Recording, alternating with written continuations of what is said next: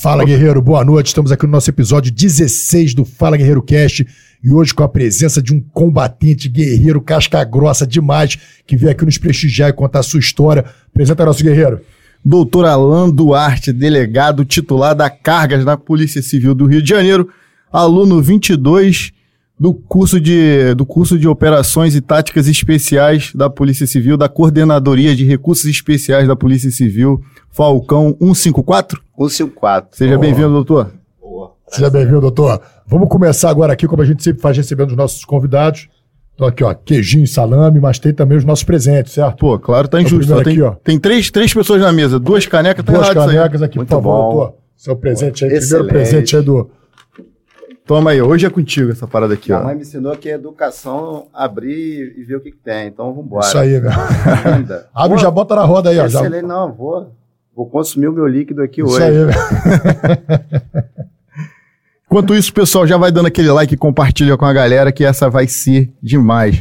Verdade. Primeiro o Falcão a sentar conosco aqui na mesa. Verdade. Semana que vem tem Pacheco, Pachequinho. Tem Pachequinho semana que vem. Uhum. Aí, ó, mostra, mostra a carequinha ali pra rapaziada ali, ó. Coisa linda. Ó. Aqui, Alan Duarte, delegado Alan Duarte, do outro lado ali, nossa logo. E esse é o momento também do Urban Police. Urban Police é nosso apoiador. O cara sempre dá uma moral pra gente. Isso aqui é uma uma coleção, uma rede de, uma coleção de óculos, né? uma linha de óculos. Uma linha de óculos. Voltadas aí para a polícia, para civil. Admiradores todo, da polícia. Admiradores Urban da polícia. polícia. Então aqui, ó, o Urban Polícia mandou aqui esse presente aqui. Muito obrigado. Especialmente para você, meu irmão.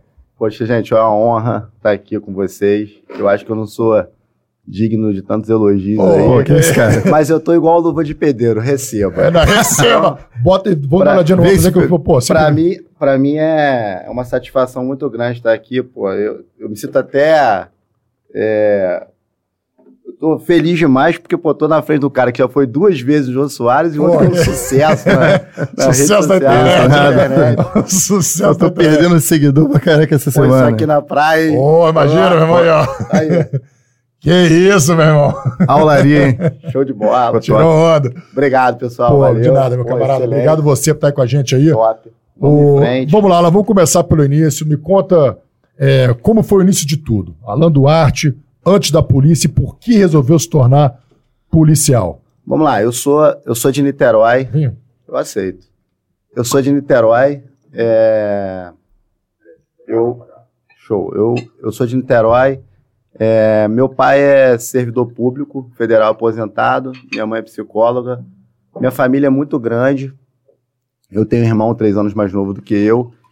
E minha história é a seguinte, cara. Eu pô, estudei em colégio religioso, a minha família é uma família religiosa, são pessoas muito simples. E, e aí eu fui galgando a minha vida nesse meio aí. Eu fui, fui levando a minha, a minha vida nesse meio aí. A, é, a família é grande, minha família é, tinha algumas pessoas formadas em direito, inclusive meu pai. Meu pai é bacharel em direito. E Você eu trabalha com o quê? Desculpa. Meu pai é servidor público aposentado do, do Banco Central. Maneiro. É, e minha mãe é psicóloga, mas nunca usou a psicologia comigo. Foi no chinelo o negócio lá.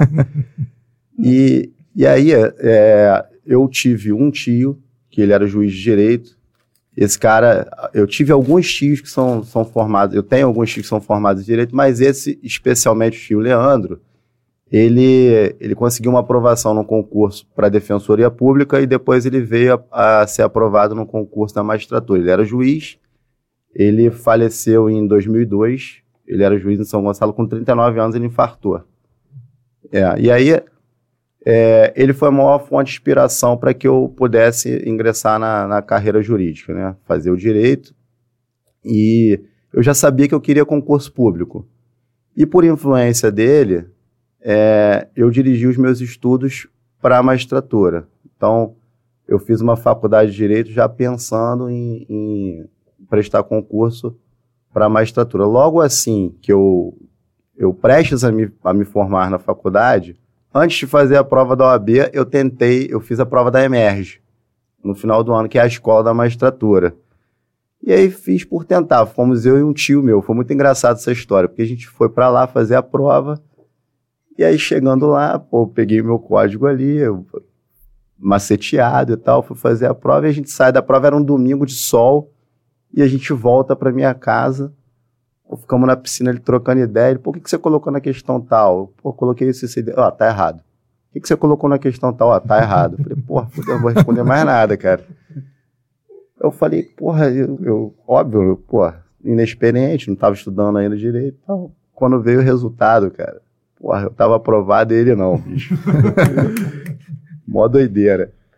Aí, mas nesse período em que eu estava fazendo a faculdade, eu trabalhei com várias coisas. Eu, eu, eu antes de, de. Mas você fez Emerge? Eu fiz Emerge, eu fiz Emerge. Fez tudo, fez é, dois anos e meio, né? Eu entrei na Emerge em 2004 e, e me formei em 2006. Já é. formado em Direito há um tempão, né? Eu me formei em 2003. Maneiro. Aí eu comecei a Emerge logo em seguida, em 2004. Eu fazendo Emerge, eu prestei a prova para a OAB e também obtive lá a aprovação. Não sei como também é, estudando lá e tal, e vamos embora. Qual Mas, que você fez da prova Penal. Penal. Penal, penal. é.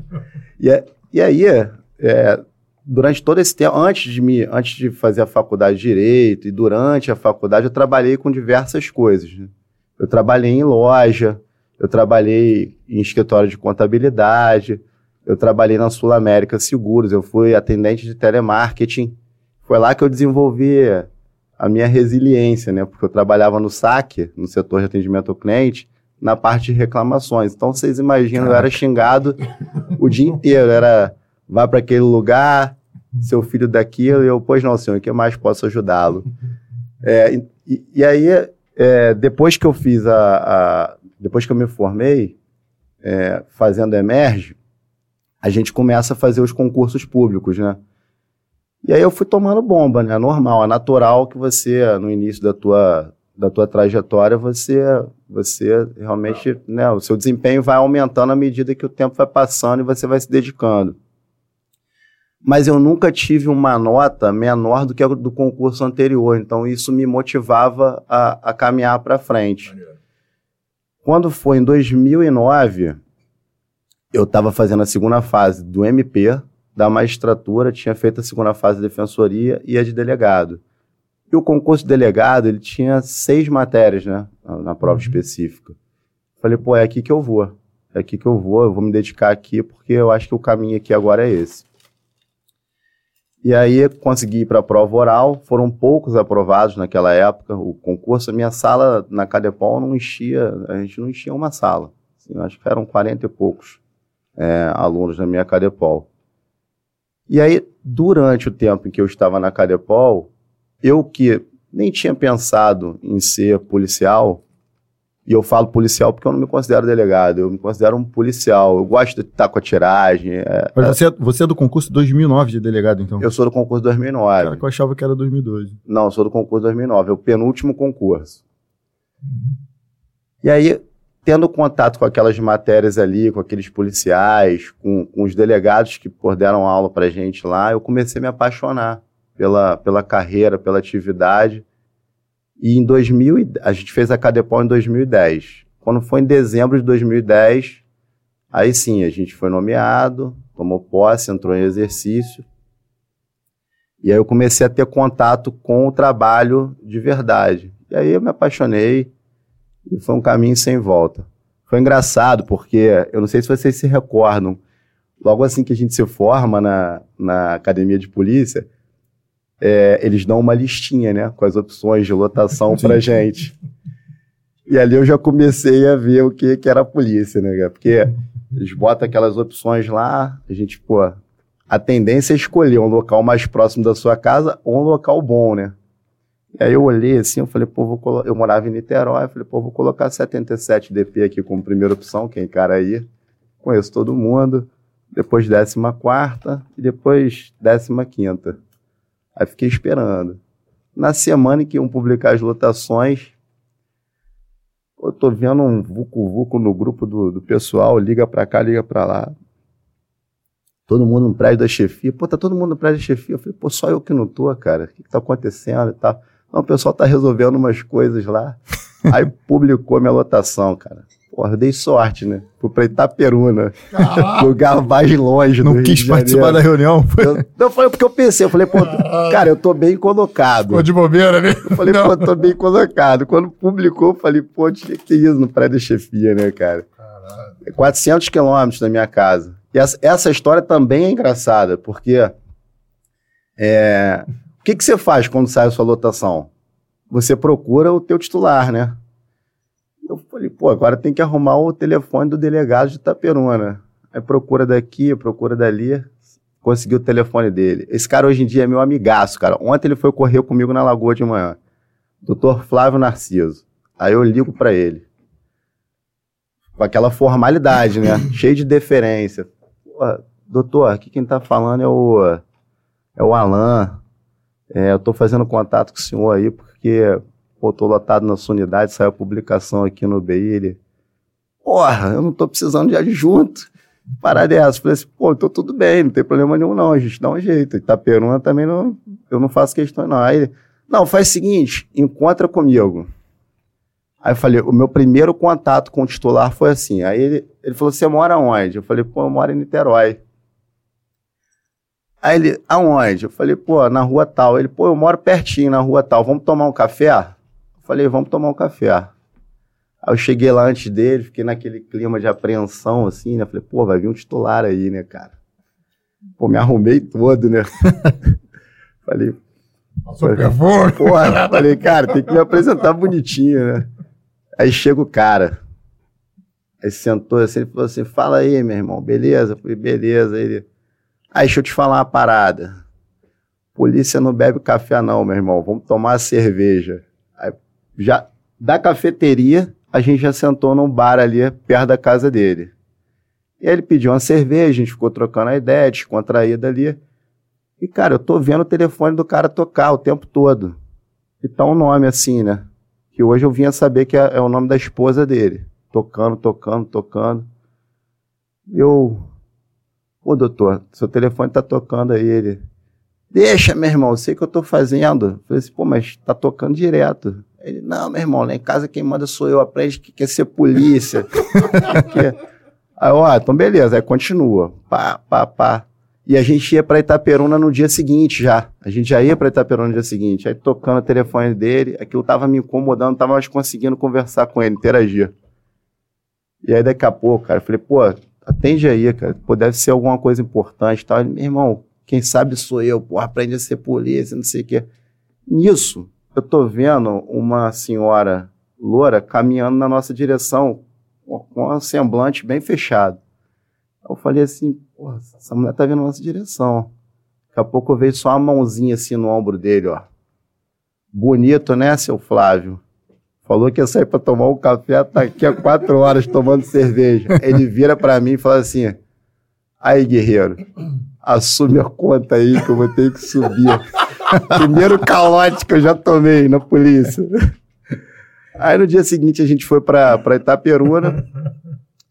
E aí a história seguiu. Aí, aí chegando lá, ele, ele, ele tinha um chefe de serviço chamado Ferreira, porque eu tenho o maior carinho. Se Ferreira estiver assistindo aí, um grande abraço Ferreira, pro Flávio. Aí me buscaram em casa, fomos para Itaperuna. Aí também começa. Aí chegando lá, cara, absolutamente perdido. Ele era o titular, tinha o Felipe, que era o, o assistente, e eu de adjunto. Aí eu entrei na delegacia, primeira vez que eu tô entrando numa delegacia para trabalhar, nem sabia o que eu tinha que fazer. Aí já procurei assim, fui lá no andar de cima, tinha a sala titular, sala do assistente, a sala do adjunto estava ocupada pelo chefe de serviço. Eu falei, porra, pra onde que eu vou, né? O que eu vou fazer? Aí eu fui lá no segundo andar de novo, falei, pô, aí, é, tem alguma salinha aí para eu trabalhar? Ele, Vai, meu irmão, arruma um computador aí, se vira. eu não precisava de adjunto. E aí, cara, aí eu fui, ficava num cantinho, trabalhando lá e tal. Aí fui conquistando o coração dele. Chega... Tem que trazer esse doutor Flávio pra aí, cá. Esse cara, esse cara tinha que vir comigo Tem que aqui, trazer cara. Não. Botar ele no grupo, tem que adicionar ele no grupo. A gente sempre, seja delegado, seja delegado, seja tira, a gente sempre tem esse, sempre tem esse cascudo, né? Que, que deu aqueles primeiros expurros iniciais, mas que marcaram, que marca a tua trajetória. Não, esse, esse cara. Que bota esse cara, sagacidade. Eu, eu, eu consigo dizer hoje, cara, que eu tive sorte de cair com, com um titular como ele, porque eu tenho história para contar. Eu aprendi muito com ele, porque tecnicamente ele é muito bom. Até hoje eu me consulto com ele. E, e, pô, esse cara é uma figura, cara. Assim, eu, sabe aquele cara que você trabalha, ele trabalha bem e se diverte. E vem cá, aí você pegou o computador que é dos plantonistas. Peguei o computador do plantonista, cara. lá perto da carceragem. Lá perto da carceragem, fiquei lá. E o que acontece? Eu, quando a gente entra no concurso, pô, eu tava duro de grana, duro. Tu vai com uma calça surrada trabalhar, um sapatênis velho, né? Aquelas roupinhas surradas e tal. Eu via que ele se incomodava muito, cara, com o meu, meu sapatênis. Eu tinha um sapatênis de duas cores, eu só usava ele. E ele reclamava, esse sapatênis aí, cara, não tá maneiro não, tem que trocar esse sapatênis aí e tal, não sei o quê. Eu falava, pô, o cara tá reclamando, não bateu nem meu primeiro salário ainda, como é que eu vou comprar uma roupa? Pô, tinha uma conta universitária do Banco do Brasil, cara, com 100 reais. Falei, pô, não vou não, meu irmão. Aí, quando chegou a terceira semana, esse cara me chama para conversar. Pô, Alain, não vai dar pra tu continuar aqui desse jeito não, e tal. Falei, ou porque eu estou fazendo alguma coisa que desagrada, tem que mudar alguma coisa aí, eu posso melhorar e tal. Doido para ele me mandar embora de Itaperuna, né, cara? Falei, pô, vou sair daqui, ó. Aí ele, não, não é isso não, cara, eu quero que tu troque esse sapatênis aí, aí eu falei, pô, mas espera aí mais uma semaninha ou duas, cara. vai pingar meu salário aí, eu, eu compro sapatênis. Não, não, não vai passar de hoje não. Vai passar de hoje não. Eu falei, cara, e aí, como é que a gente vai fazer? Ele, não, tem uma sapataria aqui na frente da, da delegacia. Eu vou lá com você. O que, que tu pensa? O cara vai comprar um sapato para mim e eu vou ficar no pendura com ele, né? Tranquilo. Pra compensar a cerveja lá de Niterói. Vocês né? conhecem Itaperuna? Não. Itaperuna é, é, a segunda maior cidade do Noroeste Fluminense, mas é a área rural é enorme, assim. Só tem uma rua que é a Cardoso Moreira, é mão de ida e mão de volta. É quase tudo farmácia, essa sapataria e mais nada. Atravessei a rua com ele, Aí o cara, assim, chamou o vendedor e falou: Meu irmão, é, vim, vim pegar um sapato pra esse cara aqui. Aí cara, não, pode escolher aí. Cara, ele falou: Escolhe aí. Eu olhava, não tinha um sapato que tivesse a ver comigo, cara. Eu olhava assim e falava: Meu irmão, tem nada a ver comigo esses sapatos aqui, cara. Aí ele, não, escolhe um aí. Eu falei, irmão, faz o seguinte, escolhe você, doutor. Aí ele falou assim, ó, eu quero aquele ali, ó, tem número 41, seu número é 41, né? Eu falei, é, aí tem número 41, o vendedor, vou lá ver no estoque, daqui a pouco o vendedor vem abre a caixa. Eu olhei assim, cara, falei, pô, beleza. Aí botei no pé, cara, o sapato era de couro de carneiro trançado e invernizado. Coisa mais feia do mundo, com bico fino de matar barata no canto. Aí ele, pô, tá maneiro, pode ir com ele pra delegacia, já não vai botar meu sapatênis, leva na, ca... leva na caixa. Eu tô contando tudo isso vocês verem o que, que a gente sofre quando a gente chega na polícia. Atravessei a rua com o sapato, né? Igual o Bozo. Quando eu chego na delegacia, não tem aquele chãozinho de delegacia que faz plec, plec, plec. Aí nenhum policial olhava mais pro meu rosto. Todo mundo olhava pro meu pé.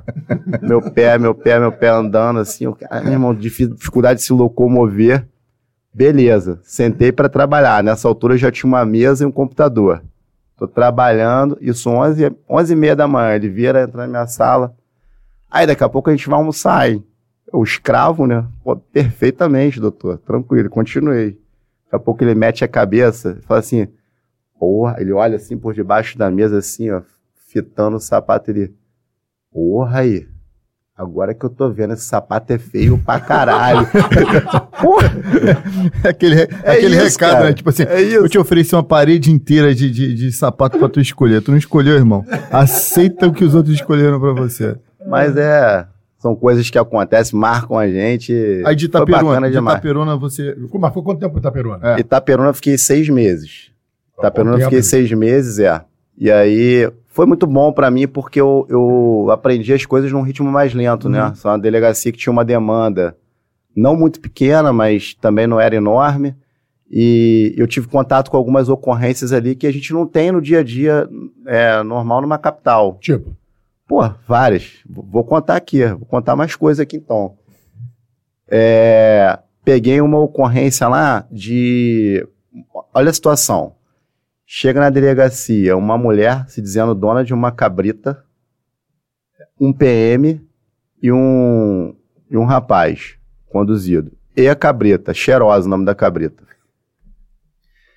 A cabrita foi também para a delegacia? Foi para a delegacia, foi para a delegacia. Aí chegando na delegacia, o PM chamou o policial no balcão, contou a história, o policial foi lá dentro e falou, doutor, tô com uma ocorrência esquisita aqui, não sei nem tipificar isso Falei, pô, conta a história. Aí ele, ó, ele foi acionado para ir até a propriedade dela, tinha um gramado, esse cara tava mantendo relações com a cabrita no pasto, e ela plotou, chamou a polícia, quando a polícia chegou lá, ainda deu tempo de ver o que ele estava falando para ela. Ele estava de lado com ela no pasto, fazendo carinho nela, falando: Te amo, cheirosa, te amo. Se você não tivesse o pé redondo, eu te dava até um sapato. Você via, cara, a gente pega essas coisas lá. Aí você vai tipificar uma situação dessa em quê? Maus tratos?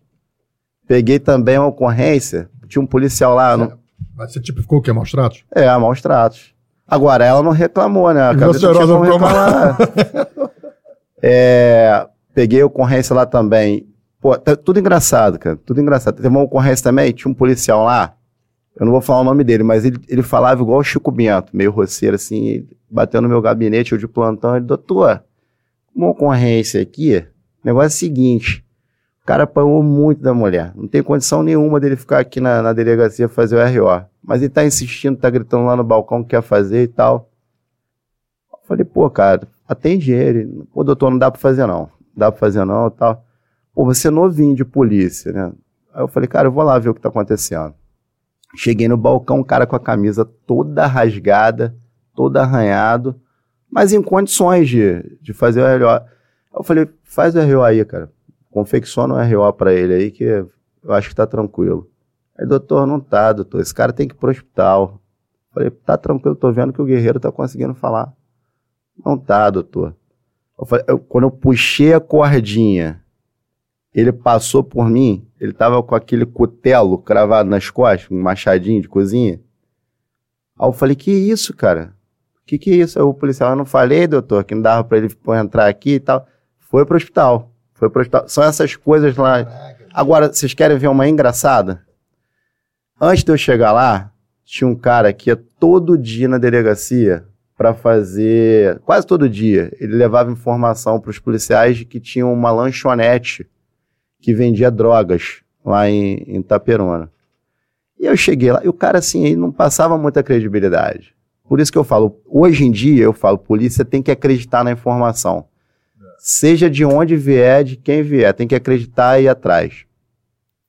Eu, de vez em quando, via aquele cara lá falando, ah, pô, estão vendendo droga na lanchonete tal, estão vendendo droga na lanchonete tal. Era um belo dia, eu não tava sem despachar, sem nada para fazer, de bobeira na frente da delegacia, eu vi o cara falando. Ele, pô, tem uns caras vendendo droga na lanchonete tal, já tô vindo aqui já há um tempão, pô, pra passar informação e tal, não sei o que. Eu falei, pô, irmão. Peguei dois policiais e falei, vamos lá. Pô, quando eu chego na frente da lanchonete, cara, eu não sei como é que nunca ninguém foi lá, cara. O nome da lanchonete era Pastelarica. Pastelarica, cara. Pô, pegamos droga lá, entendeu? Então, essas coisas no interior, pesca no período de defeso, que a gente não vê aqui. É, já peguei uma situação lá também de posse sexual mediante fraude, que a gente não vê aqui comumente. Né? As pessoas no interior, elas são elas são é, é, elas não têm muita elas não têm muita noção né? Não tem aquele a, a, cultura que a gente tem não tem o estudo que a gente tem. Então são pessoas de, de são muito humildes são de fácil conhecimento. Então na, na, zona rural lá de Itaperuna acontece muito isso. Qual foi a situação? Um, um pastor no culto durante o culto ele se vira para uma das mulheres que estavam no culto e disse que ela estava possuída pelo espírito do Zé Pilintra e que tinha que exorcizar ela. Só que ela estava acompanhada do marido e o marido também muito humilde aceitou aquela ideia do pastor, se deslocaram até a, a propriedade deles, na zona rural. E aí ele com a, com a desculpa de, de estaria exorcizando aquela mulher, manteve, manteve relação sexual com ela na frente do marido Caralho. e dos filhos. Caralho. A sorte é que o, o, irmão dela chegou, né? Olhou aquela situação, não entendeu, e aí todo mundo conduzido para a delegacia de polícia. É, então ele foi indiciado, né? Por posse sexual mediante fraude e, e, e por crime do ECA também, né? Porque manteve. Expor as crianças. É, Expor as crianças. Exatamente. Não precisa nem, não precisa nem muita humildade também, né? Você vê pessoas instruídas que procuravam aquele aquele médium que foi preso ah. e tudo mais. É que o irmão chegou depois, né, bicho? Não, não, não, não passou pela ideia do pastor, né? Pô, ele, chegou, ele só viu aquela cena, né? Sim, sim. E já... Mas e aí? Aí, aí beleza. Aí, aí cumpri essa etapa lá. E aí, um dia no prédio da chefia, o doutor Flávio Brito, que já foi chefe de polícia, me encontrou. Ele foi meu examinador na prova oral. E ele me perguntou onde eu estava lotado. Eu falei, pô, tô lotado em Itaperuna. Aí ele, mas você teve uma aprovação boa, você tá lá longe, é porque você quer? Eu, eu não conheço ninguém que queira. Ele quer vir para mais próximo? Eu falei, pô, eu quero. Ele, vou ver o que eu posso fazer por você. E aí ele me liga, fala, ó, eu tenho, eu tenho como te mandar para DH, como adjunta, DH Capital. E eu fiquei todo feliz, né? Porque naquela época, pô, até hoje, né? Ser uma lotação na DH não, é uma honra, né? Não, não. E, e naquela época, os delegados não eram lotados na DH antes de três anos, né? De, de formados na Cadepol. E aí eu segui para lá. O titular era o saudoso Felipe Ettore, que eu tenho o maior carinho. E aí a gente pegava lá a Zona Norte, Zona Oeste, Zona Sul e Centro. E aí foram os primeiros contatos, assim, que eu tive com... Qual foi o ano? 2011. 2011. Foi no meio de 2011 que eu fui para lá. E aí foi o primeiro contato que eu tive com as investigações de, de homicídio. Né? Eu, eu tenho, vou fazer 12 anos de carreira agora, no final do ano dos quais oito anos e meio foram em delegacias de, de homicídio. É, eu passei por todos os setores, eu fui adjunto, fui plantonista, fui assistente na DH de Niterói e depois eu vim a ser titular. Mas nessa época, como é que era a nossa rotina? Era um plantão de 24 horas por 72 horas. É, o delegado de plantão lá, ele tem uma equipe de perito, é um perito legista, um perito criminal, um papiloscopista, o GEL, que é o grupo especializado no local de crime, a permanência, que recebe os telefonemas para indicar os locais para onde a gente deve ir, para fazer a perinecroscopia, que é a perícia do, do local de crime. E naquela época estava muito conturbado, porque a Zona Oeste estava com, tava com a influência da milícia na Zona Oeste, naquela época, a beligerância com que eles atuavam, era muito forte. Era muito quais, forte. Quais eram os figurões da época da milícia? Era o Tony Ângelo e o Carlão, né? O Tony Ângelo tá preso, ele foi uhum. preso num plantão meu. O Carlão foi morto, né?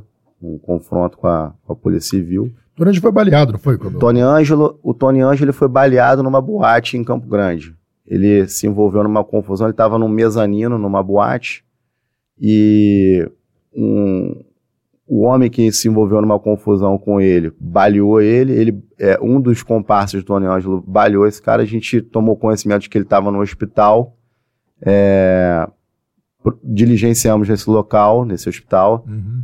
é, acionamos a Core, né, para fazer o, o, o PO, para guardar o local, e no dia seguinte, o flagrante foi feito por um amigo meu, que é o Clemente, um delegado que, inclusive, estudou comigo na Emerge e é do meu concurso. Uhum. Mas tudo come... a ocorrência começou no nosso, nosso plantão. Esse período aí era aquele período que a milícia era aquela milícia, vamos dizer assim, raiz, né? Que a milícia tinha aquela, aquela... Tinha muito polícia, né? Tinha ex-policiais, ex-policiais, ex, ex, ex é, é, guerreiros, ex-guerreiros, né? Que na verdade, porque a partir do momento que muda de lado, para mim passa a ser vagabundo, mas que, que era que consistia em ex ex-policiais, ex-bombeiros, essas coisas.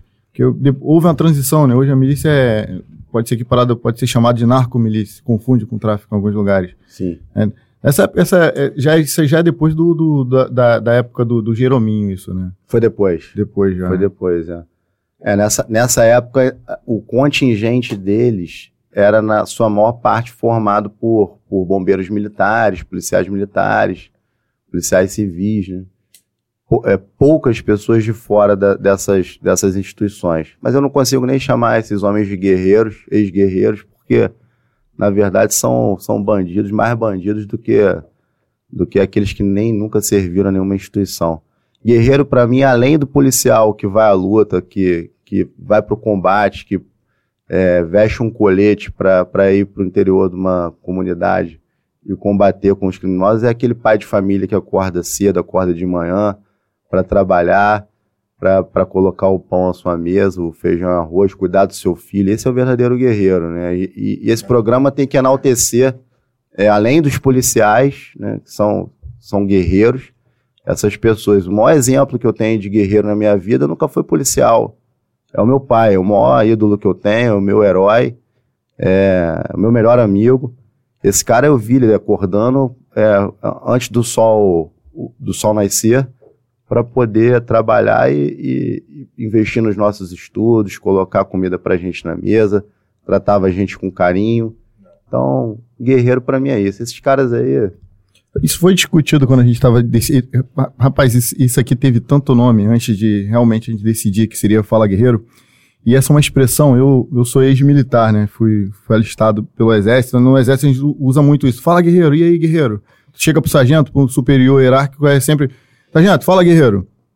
É no dia a dia, no, no dia a dia na escola, na, na faculdade, tem essa expressão, é muito do cotidiano do brasileiro. Fala Guerreiro, porque vai muito nessa linha que você acabou de falar. Nasceu no Brasil, a probabilidade de, ser, de você ser guerreiro é pelo menos 90%.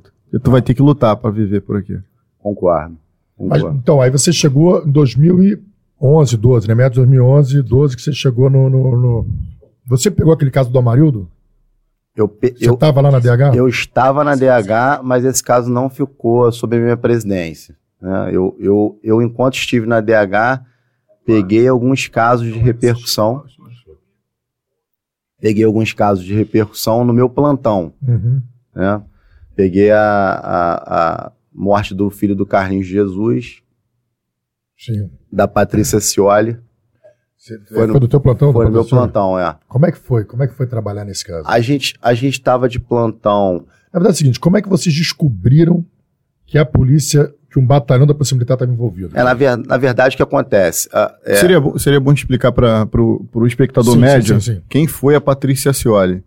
A Patrícia Cioli foi uma juíza de direito que foi assassinada quando regressava para sua casa em Niterói? Em, São, em Niterói. Ela era juíza em São Gonçalo e ela, quando chegou em Niterói, ela, ela foi, foi emboscada no, no, no local chamado Badu, ali em Badu não, no, em Piratininga. Ela foi emboscada em Piratininga. Bom, a gente estava de plantão nesse dia na, na DH Capital. Uhum. E a nossa atribuição, como eu disse anteriormente, aqui era Zona Sul, Zona Oeste, é, Zona Norte e Centro. O meu telefone toca, quando eu olho, para minha surpresa, era a chefe de polícia à época, a Marta Rocha, a doutora Marta Rocha. Hoje deputada. À noite. Tocou à noite. À noite, né? à noite, à noite. Quando, eu, quando recebeu o telefone da, da, chefe de polícia, deu aquela. Falei, eu falei, tô bicado. O que, que eu fiz? Aquela é. tochada, falei, ih, mesmo. Ah, e, a, e a doutora Marta Rocha era, ela era onisciente, onipresente, onipotente, assim, ela, ela sabia tudo que estava acontecendo na polícia, ela tinha presença. E aí, quando eu recebi esse telefonema dela, eu atendi, ela falou, você tá de plantão hoje? Eu falei, tô de plantão. Ela, eu quero que você vá para Niterói agora porque mataram a juíza Patrícia Cioli. Aí eu, sem entender muito bem o que estava acontecendo, falei, excelência. Eu chamava ela excelência. Mas Vossa Excelência sabe que Niterói não é nossa área de atribuição. Ela, pô, eu não te perguntei nada, eu só estou mandando você para Niterói. Beleza, não deu. Já tomou uma mijada Já tomei, já tomei. já, para ficar esperto. E aí me reuni com a equipe, e falei, ó, a gente vai ter que partir para Niterói agora porque tem um caso de repercussão lá e provavelmente vai dar mídia. E foi ordem da, da chefe de polícia. Não deu cinco minutos, ela me ligou de novo. Você tá onde? Falei, eu tô saindo da delegacia daqui a pouco. Ela, já era para você estar tá lá. Porra, Niterói. Falei, pessoal, acelera aí que a gente tem que ir. E aí no meio do caminho ela liga de novo. Quando ela ligou a terceira vez, eu falei que eu já tava chegando. Eu tava na ponte ainda. Ela vai saber. Altura Rebouças. Então. Pois é. Mas chegando ao local, me causou estranheza de, de terem algumas viaturas ali do 7 Batalhão, que eram de São Gonçalo, uhum. né, do 12 Batalhão. O Guimarães, que era o chefe de serviço, chegou logo depois. E pelas características do local, é, já dava para perceber, já dava para notar que aquilo ali era coisa de profissional. A gente sabe que o tiro agrupado, a forma como se embosca, a forma como se escolhe é, o local, é, tinha marca de frenagem de, de motocicleta próximo da, da, do local onde a vítima foi abordada. Então a gente sabia que ali não era um, um, um, qualquer. Um assalto, não foi um assalto ali. Não foi um assalto que... pela quantidade de disparos. É, o flanco esquerdo dela, que era o flanco que ficava voltado aqui para a janela do motorista, é, ela foi alvejada diversas vezes. Diversas vezes. Então quem foi, foi para executar. A gente sabia ela que era uma execução. Segurança? Nesse dia ela não tinha. Acho que ela um... não tinha, ela estava ela tava sozinha. Segundo acompanhei pela mídia, ela, ela foi oferecida segurança, ela mas dispensou. ela dispensou. Ela dispensou a segurança. Bizarro. E aí a gente, e aí a gente começou a tentar entender aquela dinâmica ali e coletamos imagens de câmeras de monitoramento, de locais que davam acesso ali ao ponto onde ela foi abordada. E uma dessas, uma dessas imagens foi crucial para a gente conseguir é, começar uma linha de investigação. Uhum. E para que o, o telespectador entenda, quando a gente fala de investigação, isso aí a gente aprende lá na academia de polícia. A gente tem a investigação preliminar, né? E a investigação de segmento. O que, que o que, que, é, a, o que, que é a investigação preliminar? A investigação pre preliminar é aquela primeira coleta de dados ali, né? Para a gente é, começar, começar a entender o que aconteceu. Então a gente é, data, hora, local, modus operandi, a coleta dos vestígios, né, para a gente poder fazer uma investigação de segmentos de qualidade. E foi, a coleta das, das coleta ou inventário das câmeras de monitoramento que tem ao redor ali do no, no quadrado onde aconteceu o crime. E foi o que a gente fez. Depois essa investigação ficou a cargo do, do titular, foi muito bem conduzida e acabou culminando com a prisão de diversos PMs. Né? Empreitada, no dia do fato foram dois policiais militares que emboscaram ela, mas o, o plano criminoso contava com a participação de outras pessoas Mas descobriu-se o mandante e, e, a motivação? É, na verdade, eles imputaram o, o, o, crime, o, o autor de escritório, ao comandante do batalhão, né? Mas eu confesso que desconheço a, a investigação, só participei dessa fase inicial, acompanhei, até por uma questão de, de ética, o, o, o, delegado que tocou a, a, investigação, eu não procurei saber, eu fiz a minha parte, me coloquei à disposição para eventuais diligências que acontecessem Perfeito. posteriormente. Além dessa aí, qual foi o monte de, de grande repercussão? Além do... nesse, nesse início, assim, de DH, da primeira lotação de DH. Teve o caso do filho do Carlos de Jesus, né? Foi uma execução também. Mas ele tinha alguma coisa que. Ele eu, não, eu, eu, não me recordo agora. Parece que foi um crime passional. Foi alguma coisa envolvendo. Mulher, adjunto mulher. na DH é o Gelk, né? A, é a Gelk. Qual foi a cena mais bizarra de crime que você viu? Você, você chegou no local já com certa experiência, tinha passado de Itaperuna, já tinha visto várias coisas, chegou e falou: meu irmão, eu já vi várias coisas bizarras. A, a, o meu primeiro local de crime em Campo Grande foi um local onde a vítima ela foi teve a cabeça esmagada por foi apedrejada. Então assim, a, o, o rosto o que, que ele sumiu. Tinha feito? Era estupradora? Ladrão. ladrão. Ele era ladrão, estava pulando o um muro de casa em casa, já tinha assaltado algumas casas ali. Moradores da região conseguiram capturar ele e aí aquela vingança privada, né? Porque a de, a Mas, como é que você consegue autoria? De, de um crime desse? Uma opção de gente batendo no cara, que, como é que você consegue determinar quem foi o, o que deu o... Você bota todo mundo como autor ou... Aí todo mundo entra como, como coautor. Numa situação como essa, o, você não tem sabe, autor, você só tem coautor. Havendo liame subjetivo entre aquelas pessoas que praticaram o ato, o, todo mundo é autor. Não tem como. E aí, se for um caso de autoria é, indeterminada, todos entram na tentativa, né? Então a situação é essa. Então você, você ficou oito anos na DH direto, então. Passou oito anos, você entrou na DH essa vez e foi embora. DH, DH, você chegou a Não, sair e voltar? Aí, aí que aconteceu. Eu fiquei três anos e meio como delegado adjunto na DH. Depois eu fui para assistência na DH de Niterói. Uhum. Niterói pega Niterói, São Gonçalo, Itaboraí, uhum. Maricá e hoje pega Tanguá. E aí o titular lá era o Dr. Wellington. Nós tínhamos cinco assistentes e quatro adjuntos. E aí eu ficava responsável pelos pelas, pelas investigações dos homicídios de São Gonçalo, que era a área mais conflagrada lá. E naquela época, até hoje é, o maior problema lá era o tráfico de drogas. Né? Era o que mais provocava homicídios naquela área. Uhum. Então a gente, além de investigar os, homicida, os homicídios, né, os homicidas, a gente investigava o, o tráfico de drogas também, porque é, assim como eu faço em todas as unidades onde eu passo, eu penso que o, o, o, você investigar o principal é importante, mas todos os aspectos satelitários, tudo que orbita ao redor ali do principal é importante. Então, se o tráfico de drogas naquela época era responsável por mais de 90% dos homicídios, né, é, envolvendo vítimas e autores. Então, naquela época a gente investigava quem eram as lideranças do, do, das facções criminosas e a gente teve um resultado muito bom, muito bom.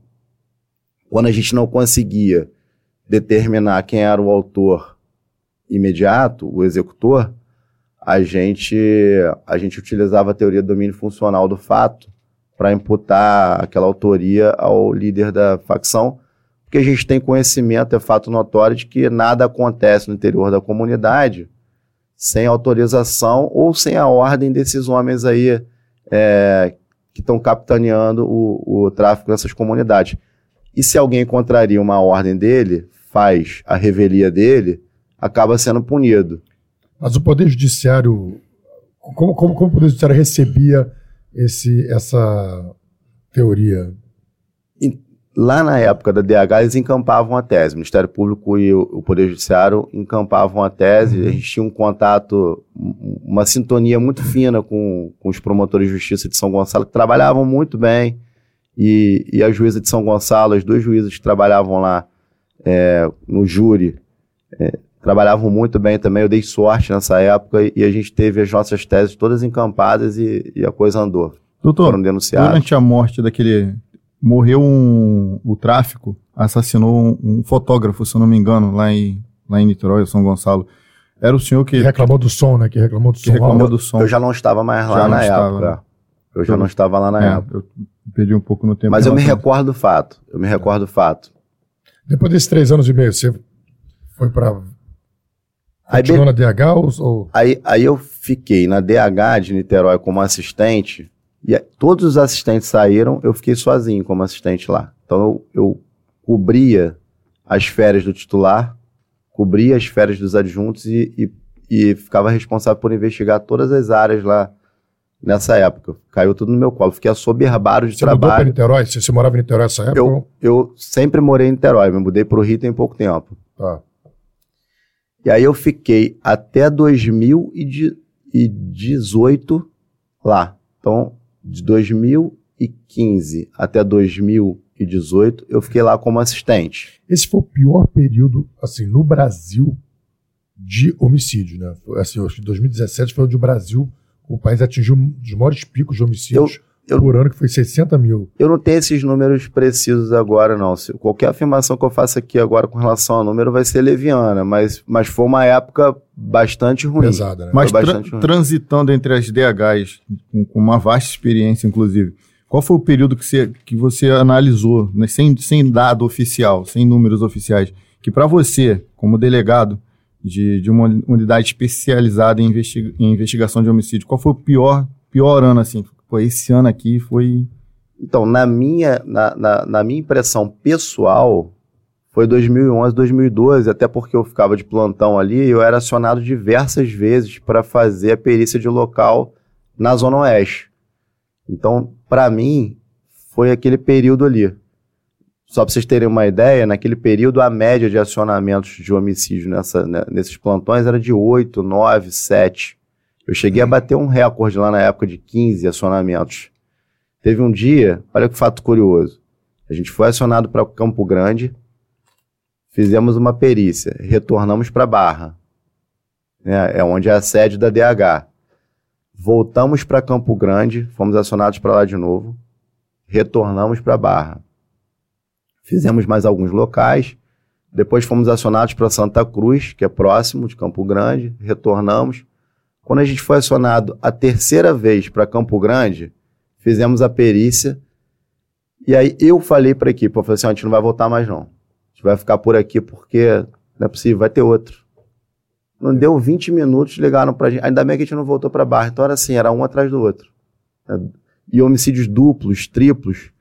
E aquela região naquela época, a sensação de impunidade deles lá era tão grande que os homicídios eram cometidos à luz do dia, na frente de várias pessoas e sem usar capuz, sem pra usar mais. Para impor o terror mesmo, né? Sem usar balaclava, para impor o terror. Já houve alguma situação de, eu sei que se houve, deve ser raro, de no local, de no local você conseguir prender o autor fazendo o local?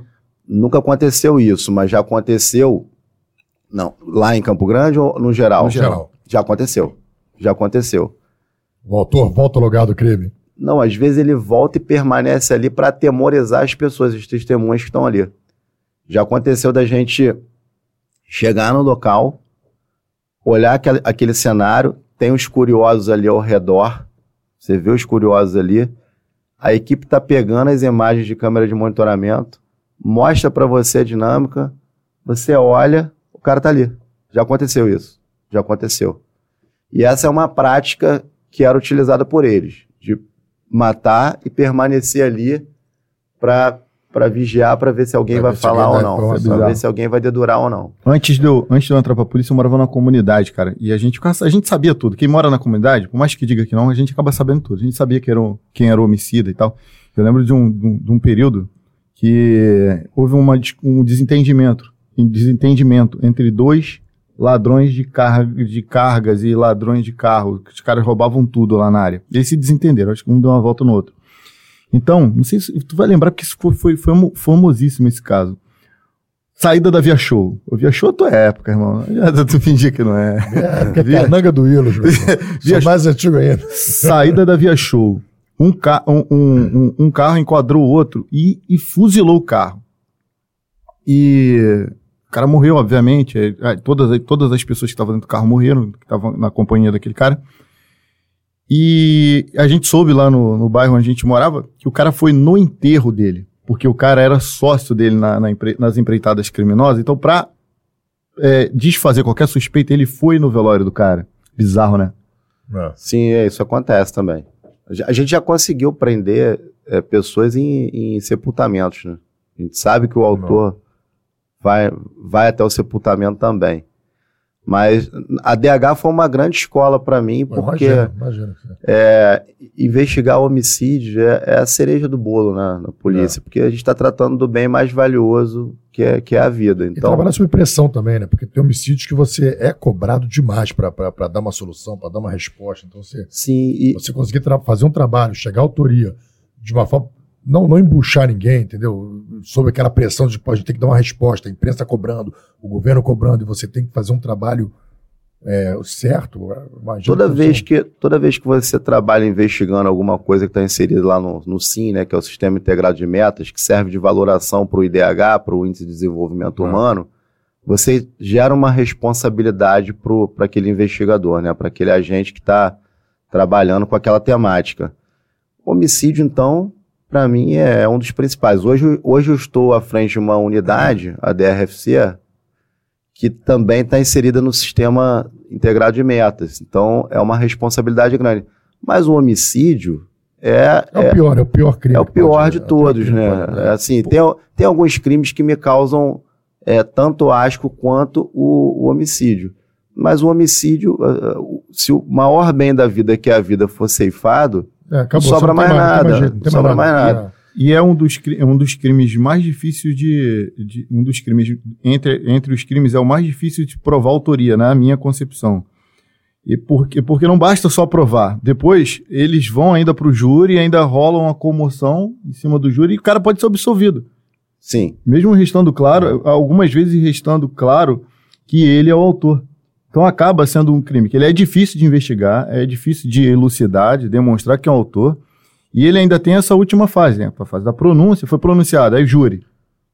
Só na, só na pronúncia, muita gente acaba não sendo pronunciado. Que, que, que, é, que algumas vezes fala assim, pô, bizarro, como assim não foi pronunciado? Tá, que é o servo probatório não acontece algumas vezes? Sim, acontece.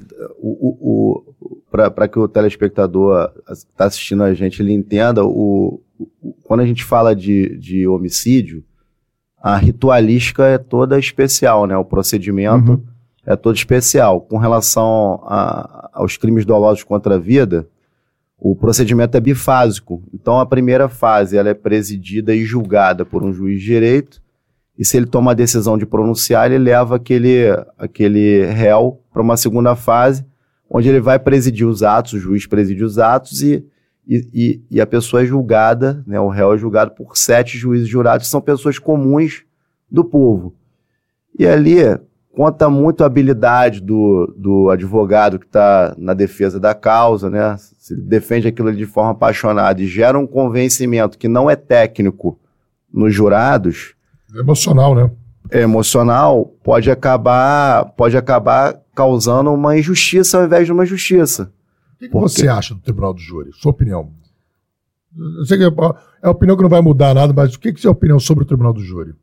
Então, eu, eu penso que essa segunda fase, se mal conduzida, ela pode gerar injustiças. Mas a gente vive numa democracia representativa. Mas às vezes, mas às vezes né? você também tem, assim, por melhor conduzida que seja, por exemplo, eu ouvi falar que no caso do Guilherme de Pádua, quando teve aquele assassinato com a Daniela Pérez, ele foi defendido por um defensor público chamado Paulo Ramos. Paulo Ramalho. Paulo Ramalho. Paulo, Paulo Ramalho, Ramalho, isso aí. E o cara era brilhante. O cara realmente ele, ele, ele, ele defendeu o cara com unhas e dentes, tinha uma eloquência, tinha uma retórica, tinha uma. Que chegou assim a. a, a eu acho que não foi nem unânime. A, ele chegou a ter. Foi 2 a 1 um, ele, ele, ele, chegou a conseguir alguma coisa. Não, ele conseguiu chegar, alguns é, votos favoráveis. Alguns votos favoráveis. E, e era réu confesso, era tudo, entendeu? Uma coisa. Então, foi só uma pergunta, porque às vezes eu, eu tenho esse questionamento sobre o Tribunal do Júri, até onde ajuda realmente o que você falou, né? Às vezes, na questão emocional, você consegue. Isso vai depender muito de, do, do, do, advogado que está conduzindo aquela, aquela defesa. Mas a gente hoje vive numa, numa democracia representativa, né? Então a lei é fruto da vontade soberana popular e a gente deve reverência a ela. É, é a torcida é para que a gente tenha aí uma legislação diferente, que a gente consiga é, provocar aí uma, uma penalização maior dessas condutas mais gravosas. É. Eu, eu, eu costumo dizer que alguns crimes no Brasil tem um preceito secundário lá, né? Quando eu falo preceito secundário, eu estou falando da pena. É muito reduzido para o mal que ele causa. Não. Então, eu hoje trabalho com roubos e furtos de cargas, mas eu, obviamente, tenho que investigar os receptadores, que são as pessoas que fomentam essa, esse tipo de criminalidade. Uhum. Se não existissem os receptadores, não existiria tanto roubo de carga no Rio de Janeiro, Exatamente. sobretudo no Rio de Janeiro. Não. São essas pessoas que estão comprando essas cargas roubadas que fomentam é, esses marginais da lei a portarem armas de grosso calibre, disputarem a pista e colocarem a vida das pessoas em risco. E quando, quando você percebe que um cara desse está receptando, está sendo identificado, indiciado, você produz um relatório, pede a prisão preventiva dele e o judiciário não concede porque o crime dele é praticado sem grave ameaça ou violência, você você subverte toda a lógica do sistema. Então, ele é o mandante, ele é como se fosse o mandante. É, né? ele é praticamente o mandante exatamente, do, crime, né? exatamente. Ele é ele é a condição sine qua non, né? A condição sine qua non. Se não houvesse comprador, não, não. haveria por que roubar, não vou ter para quem vender.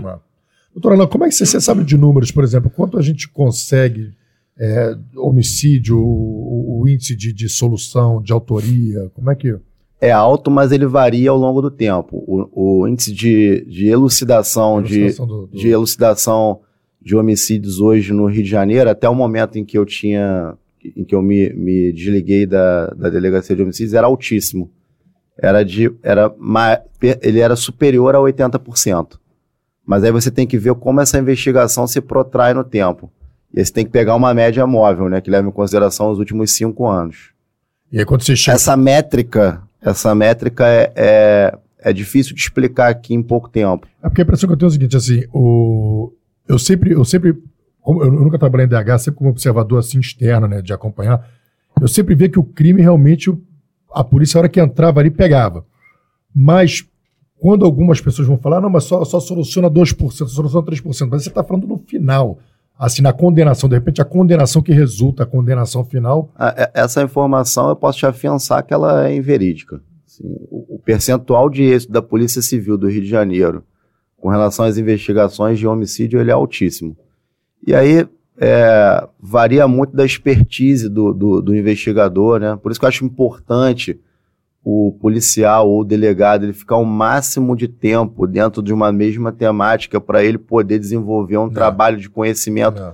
não só do crime que ele está investigando, né, daquele crime abstratamente considerado, mas da área, é, das pessoas que estão praticando aqueles crimes. Não, isso, assim, isso não, leva não só tempo. Da, da, especializada, mas também da distrital também. Também. Eu, eu, sempre achei assim que seria interessante se, se o, o, o delegado, assim, o chefe de polícia, o chefe de departamento, tivesse um mandato de dois anos para trabalhar. Então, dois anos você vai ficar lotado naquela delegacia, trabalhando, entendendo a realidade. Não vai ter uma mudança. Aí muda a chefia, muda o governo, muda o secretário, ah, muda tudo.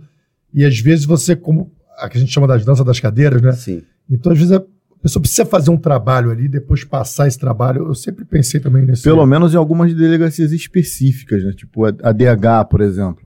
É no mínimo dois anos. Assim, você tem um mandato, depois você renova esse mandato por mais dois anos. Sim. Mas você não tem aquela, aquela situação de, de de repente muda tudo e é, não tem, não tem aquela estabilidade, né? O, o, delegado de direito e o policial, eles não têm a inamovibilidade, né? Que outros, outros agentes públicos têm. Mas, a guisa de exemplo, é, algumas estratégias podem ser traçadas para otimizar o trabalho numa unidade como essa. Por exemplo, é, eu nunca gostei de dividir é, a atuação das equipes por final, por número final de RO né? Eu sempre distribuí por área. Por quê? Porque aquele policial, aquela dupla, ou aquele trio, aquele quarteto ali, uhum. ele está familiarizado com aquela área ali. Ele sabe tudo que está acontecendo ali. Ele já tem o colaborador dele, ele já sabe caminhar naquela área, ele já sabe quais são os pontos onde ele deve ir, sem colocar a vida dele em risco e a vida dos colegas dele. Porque se você coloca um policial desavisado também numa área conflagrada, onde ele não sabe caminhar, eu estou colocando esse policial em risco. Então, essa preocupação tem que existir o tempo todo.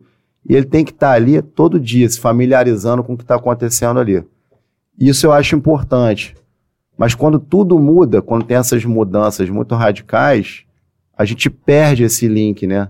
E muitas vezes as equipes é, não se comunicam como deveriam se comunicar. Uhum. Não existe essa passagem de bastão de uma equipe que está saindo para a equipe que está assumindo para poder trocar essas informações. Não. Então, acho que a gente deveria pensar nisso aí com, com um pouco mais de, de capricho. Né? Doutor, e a primeira titularidade? Deixa eu, deixa eu posso, antes, ler, posso antes, ler só o pessoal. Antes de, antes de falar sobre a primeira Sim. titularidade, só, só uma situação que vocês estavam falando da, da dificuldade que é o homicídio. É, não existe fórmula perfeita para se investigar crime, né? nenhum tipo de crime.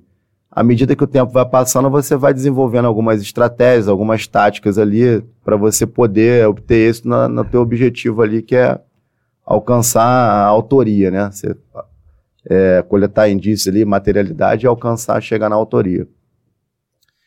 E aí, tô me recordando aqui de um caso interessante.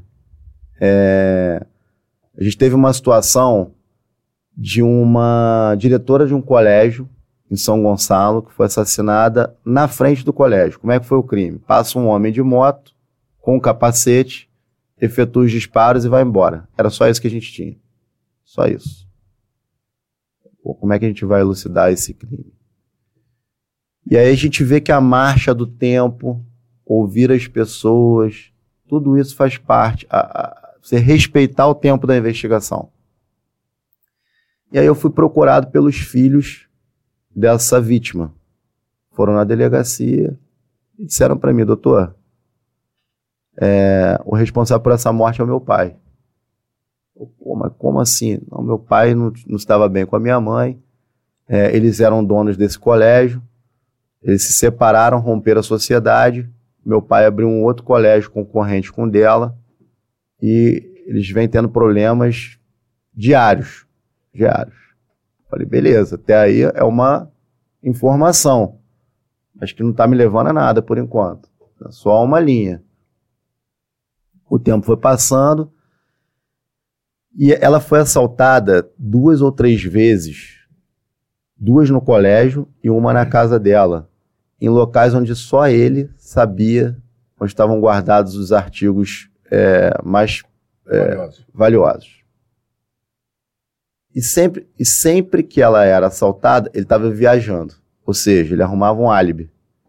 No dia em que ela foi assassinada, ele também estava viajando. Estava fora daqui, do Rio de Janeiro. É muita coincidência. E o policial tem que ter essa sagacidade de, de perceber essas, essas situações, essas peculiaridades da, da investigação. A gente vai ouvindo todo mundo e tal. Foram coletados alguns é, componentes de munição no local, de um determinado calibre. Os filhos insistiam muito naquela história. O suposto autor foi ouvido, obviamente negou. E aí, um belo dia, ouvindo um.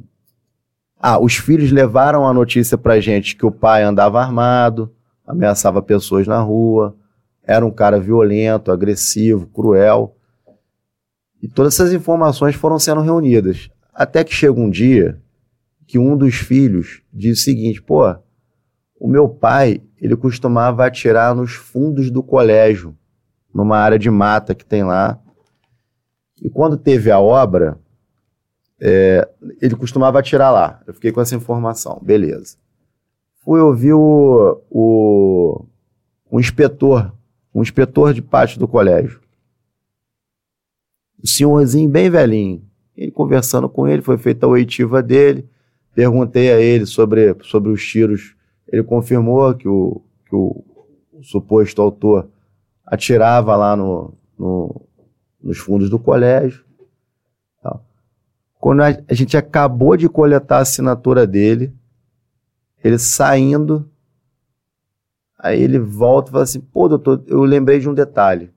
Falei, senta aí então. O senhorzinho, o senhorzinho. O senhorzinho.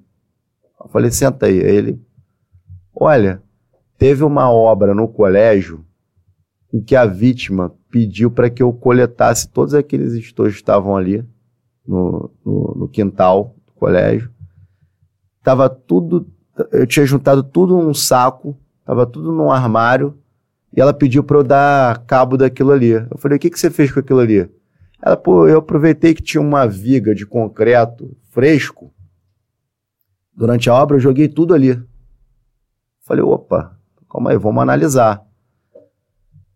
A gente levou a perícia até o local, olha, olha que trabalho que deu. A gente levou a perícia até o local, quebramos a viga, conseguimos coletar todos aqueles componentes de munição, eles passaram por um tratamento especial e foi feito um confronto com aqueles componentes de munição que foram localizados no local, local do, do crime. crime. ou seja, bateu, positivou. Bateu. Positivou.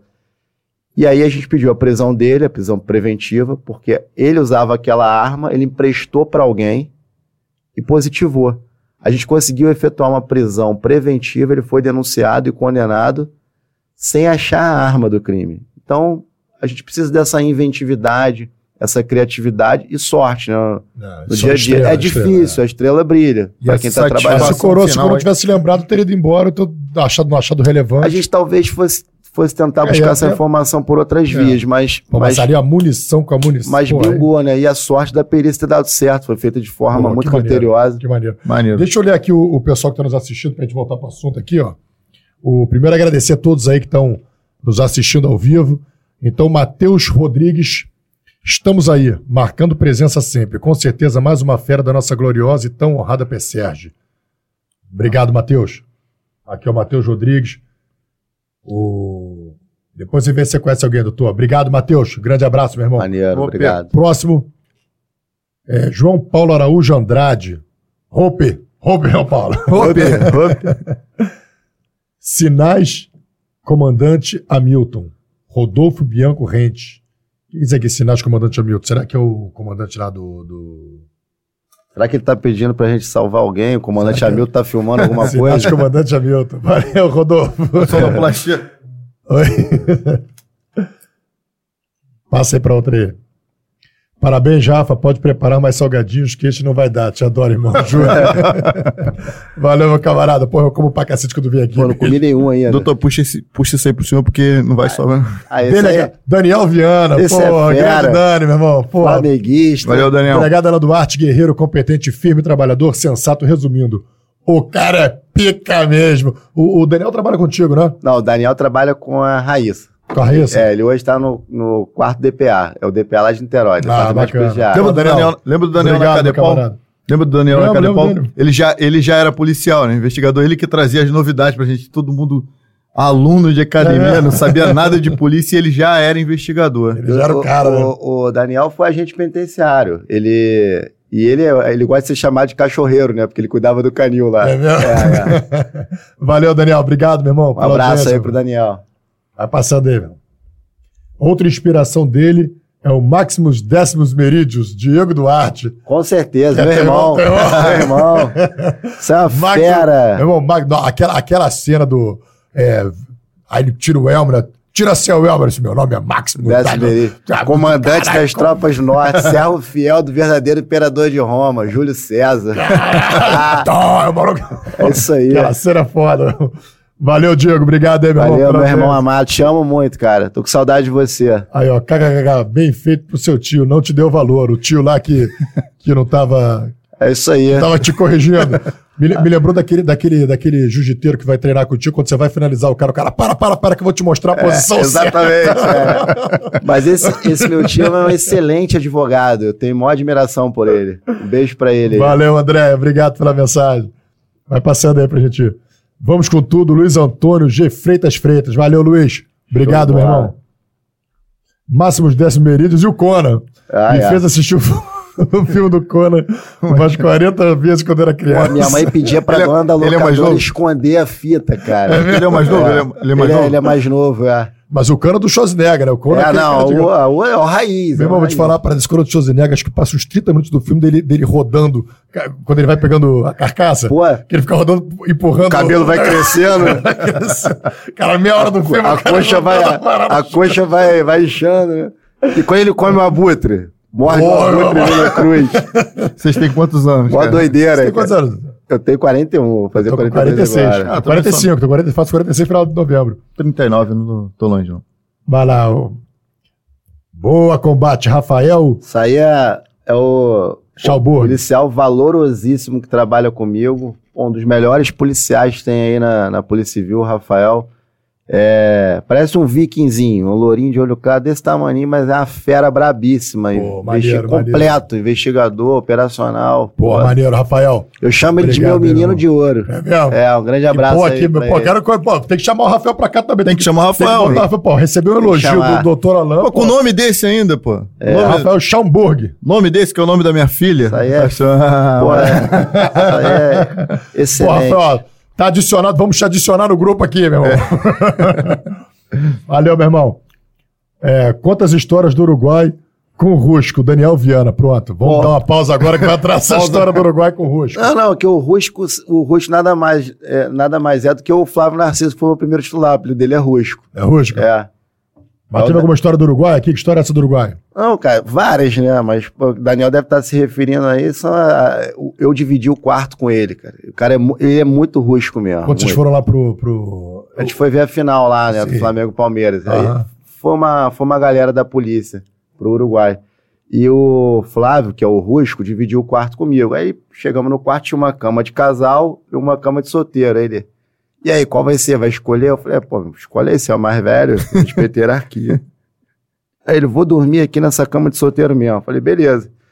E eu sou, eu sou meio metódico com limpeza, cara. Eu peguei a minha, ah, os meus itens de higiene lá, minha escova de dente, minha pasta de dente, peguei um copinho no quarto, coloquei assim, aí eu botei a minha escova, minha pasta, coloquei minhas coisas ali. Eu falei com ele, falei, Flávio, olha só, cara, é, eu coloquei minhas coisas ali no banheiro, minha escova de dente tá lá e tal, não sei o que. Ele, pô, botou no copinho, maneiro, gostei da ideia.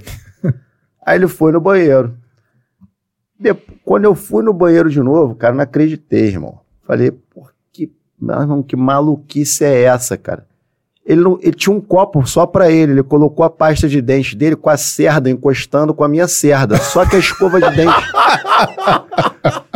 só, cara, que a escova de dente dele. Caralhadas. Meu irmão, olha só, tu, tu manja aquela escova de dente, que, aquela escova de, de tanque, de pia, pra, pra lavar sola de sapato, toda esgarçada. Só que a dele era verde fluorescente, então era igual aquela lagarta é, cheia de, de troços Cara, que pichados. queima pra caralho. Pô, encostado na minha cerda, Imagina isso cara. na cabeça do cara que tem mania de, de limpeza e organização. E a boca do cara, cara, ele... ele- tu olhar pra ele, chama ele pra mim aqui, ele parece um dragão de Komodo, cara. Baba assassina, assim, ó, fica escorrendo. Falei, Ele é aquele pô, cascudo que tá falando normal, tipo, a gente tá falando normal. Entra um policial novo. É porque na minha época, É o, é o, é o garoto. de Itaperuna, é o delegado de Itaperuna. É, mas, cara, vocês têm que conhecer É o ele, Flávio- cara. Flávio Narciso, Flávio né? Narciso, ele é Flávio Narciso tá adicionado no grupo aqui também. Eu adoro ele, cara. Deixa eu mandar um abraço pra esse cara aí. Adiciona ele aí no grupo a próxima vez que ele vier aqui. Vai ser bacana. Muito bom, irmão. Mas vamos em frente. Vai Segue eu. Igor. Já sofri muito na busca desse brevet. Doutorado é a personificação dessa Charlie Mike. Falcão sempre. Cláudio Mendes. Pô, legal. Cláudio é Falcão também? Cláudio, se for o Cláudio que tá na Core, é.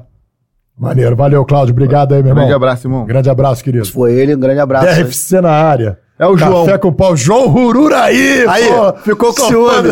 ficou com ciúme. Não, ficou, ficou. Já, irmão. Ele falou, pô, vai, Tu vai lá no vem vai aqui. lá na concorrência de Vai lá na aqui. Falei, você não convidou? Tu me chamou de concorrente, não acredito. João, João.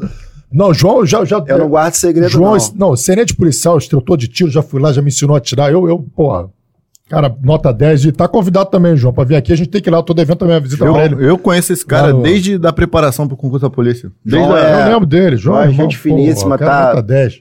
Tá aí, na, tá aí dando, dando aula Não, de e ele, pô, instrutor de tiro. policial, instrutor de tiro, ajuda policial, ajuda a galera de. Pô, até pessoal pra, pra entender sobre combate urbano, autodefesa e tudo. Tem um curso excelente. Entra depois no, no, no Instagram do João Uru. E, e se inscreve João no. e Urura, Ururaí. Ururaí. Eu Nunca sei o nome dele. João Ururaí. E, e se inscreve no canal do cara. Rivalidade é meu ovo. É meu amigo, Café cara. Aí. com Pólvora também entrevista vários policiais, várias entrevistas Essa parada maneiríssimas. minha, ó. Vamos lá, quem mais? Bora, presidente. Leandro Esse aí, Pereira. esse aí é outro também que trabalha comigo, fera, brabíssimo. O João trabalha contigo também, né? O João trabalha Daqui lá. também, né? O João trabalha lá. Maneiro. O João, o João trabalha nas Antares, né? Que são as equipes de rua, que Uhum. fazem as rondas, é, checam os mandados de prisão pendentes, eles, eles conseguem alguns flagrantes aí no, no dia a dia. A equipe lá, eu só tenho elogios pra eles. É, eu tô feliz demais de estar trabalhando lá. Eu, Pô, que maneiro, que eu tô maneiro. amarradão. São quantos policiais lá na DRFC A gente hoje? tem cerca de 40. Eu tô, eu tô como titular lá, eu não tenho assistente, né? Antes de você era o doutor Vinícius. Doutor Vinícius, excelente delegado também. amigo Grande amigo também. Nossa Fez amiga. um, fez um grande trabalho à frente da unidade. É uma responsabilidade muito grande, né? Assumir É. uma, uma unidade Não, ele tem esse de um- espírito que você tem também, esse espírito combatente aí de É. a camisa, Valhalla. Mas, Não. o, mas o Leandro é um policial à moda antiga. Esse aí é, ele é a raiz mesmo. Ele é aquele cara que tem o, o, o olho, o olho, o tino, o faro policial. Esse cara aí, ele é diferente. Ele é filho de policial e até o jeito dele de falar é, é, é de policial à moda antiga. Isso é moda antiga, aquele que não, não, não dorme à noite, tem que tomar Rivotril, tem três, três pensões Cheio de problema. Cheio de- Três pensões É por aí, é por aí. Sabe uma parada que me deixa. Sabe uma parada que, que me deixa felizão, cara? É ver isso aí. É colega vindo participar aqui. É. Porque aí, a- aí o papo vai, vai além dos três aqui na mesa. Volta, vai lá na casa e pega o cara que é da Fênix, o cara que tá no plantão, o cara que já trabalhou com o senhor alguns anos atrás. E essa parada que é maneira demais. É bacana. Leandro, grande abraço aí. Vamos adicionar no grupo também, Leandro. Vamos adicionar no grupo. Bota aí, vamos, vendo mais aqui. Flávio Rusco está online aqui. Faz convite para ele aí, Daniel Viana. Cara, Flá- com Tá certeza- feito convite, Flávio Rusco. Tá feito convite, doutor Flávio. Contar essas histórias, contar a outra versão, a versão do Flávio Sor... Ele vai mentir, com Ele vai falar, certeza. ele vai, pô, chegou um novinho lá, Ele escolheu uma- cabelinho de ladinho. ele, ele que escolheu a porra daquele sapato feio. ele que escolheu o sapato. Esse sapato deve estar até hoje na delegacia de É, me largou lá. Larguei lá. Vai seguindo, vamos seguindo. É, doutor, o que é mais difícil na DRFC? Qual está sendo o seu maior desafio nessa nova etapa? Legal. Do Ururaí, a pergunta do Ururaí. É, boa pergunta. Bom, é, tra- trabalhar Lidar com o João. Primeiro é lidar com. Pô, Aturar o João. Trabalhar, trabalhar com o João, trabalhar com o João é, é fácil. Pô, o João é trabalhador pra caramba, Ele ele, é, ele é. corre atrás. Ele é. Bom, quando a gente assume uma unidade como essa, né, com esse grau de responsabilidade, é, o maior desafio é, é, é realmente gerar os resultados É. que a gente pretende Uhum. é, gerar, né? Eu, eu confesso que é uma missão difícil. né? eu não consigo dizer qual é o, o maior desafio hoje, é, mas tem certeza, mas quero deixar aqui é, consignado que apesar de ser muito difícil a minha missão lá, eu tô acompanhado de bons policiais que têm facilitado muito a minha missão lá, a nossa missão. Então, a, a minha resposta vai até no caminho contrário do que ele está perguntando. O, o, o meu maior desafio é, é, é conseguir acompanhar o ritmo deles. Porque eles estão trabalhando tão bem Não. Que eu tenho que me desdobrar para acompanhar o ritmo deles e produzir o que, o que, eles, o que eles colocam para mim em cima da minha mesa. Hoje, hoje o roubo de carga está diretamente ligado ao tráfico de drogas, o tráfico que, que, que financia, ou existe uma. uma é, é, desvinculado? Com certeza. O que acontece? A gente vê que essas facções criminosas, eles têm diversificado muito a, a natureza dos, da- as modalidades criminosas é, é, nas quais eles atuam. E por que que o, o roubo de carga hoje ele é tão importante financeiramente para o traficante de drogas? O tráfico de drogas ele exige um investimento em insumos, né? Tem o, o local, o tempo da indola, é, eles podem perder aquela mercadoria deles ali num- numa operação policial. Uhum. O tempo de venda para recuperação dos valores investidos é razoavelmente grande. Então, falando em números aqui, exempli- exemplificativamente, um- uma, uma comunidade que consegue fazer um milhão de reais é, vendendo drogas e ela leva um mês para conseguir esse valor, num roubo de uma carga de 2 milhões, esse valor é conseguido em duas horas, o valor de um mês. Então, por isso que para eles valem a pena. Hoje em dia, de acordo com as nossas investigações lá, o roubo de cargas no Rio de Janeiro ele está precificado, ele tem precificação. A monetização dele já é conhecida por nós. Como é que funciona isso? O, o roubador, as equipes de roubadores de carga, eles vão para vão a pista para fazer as abordagens.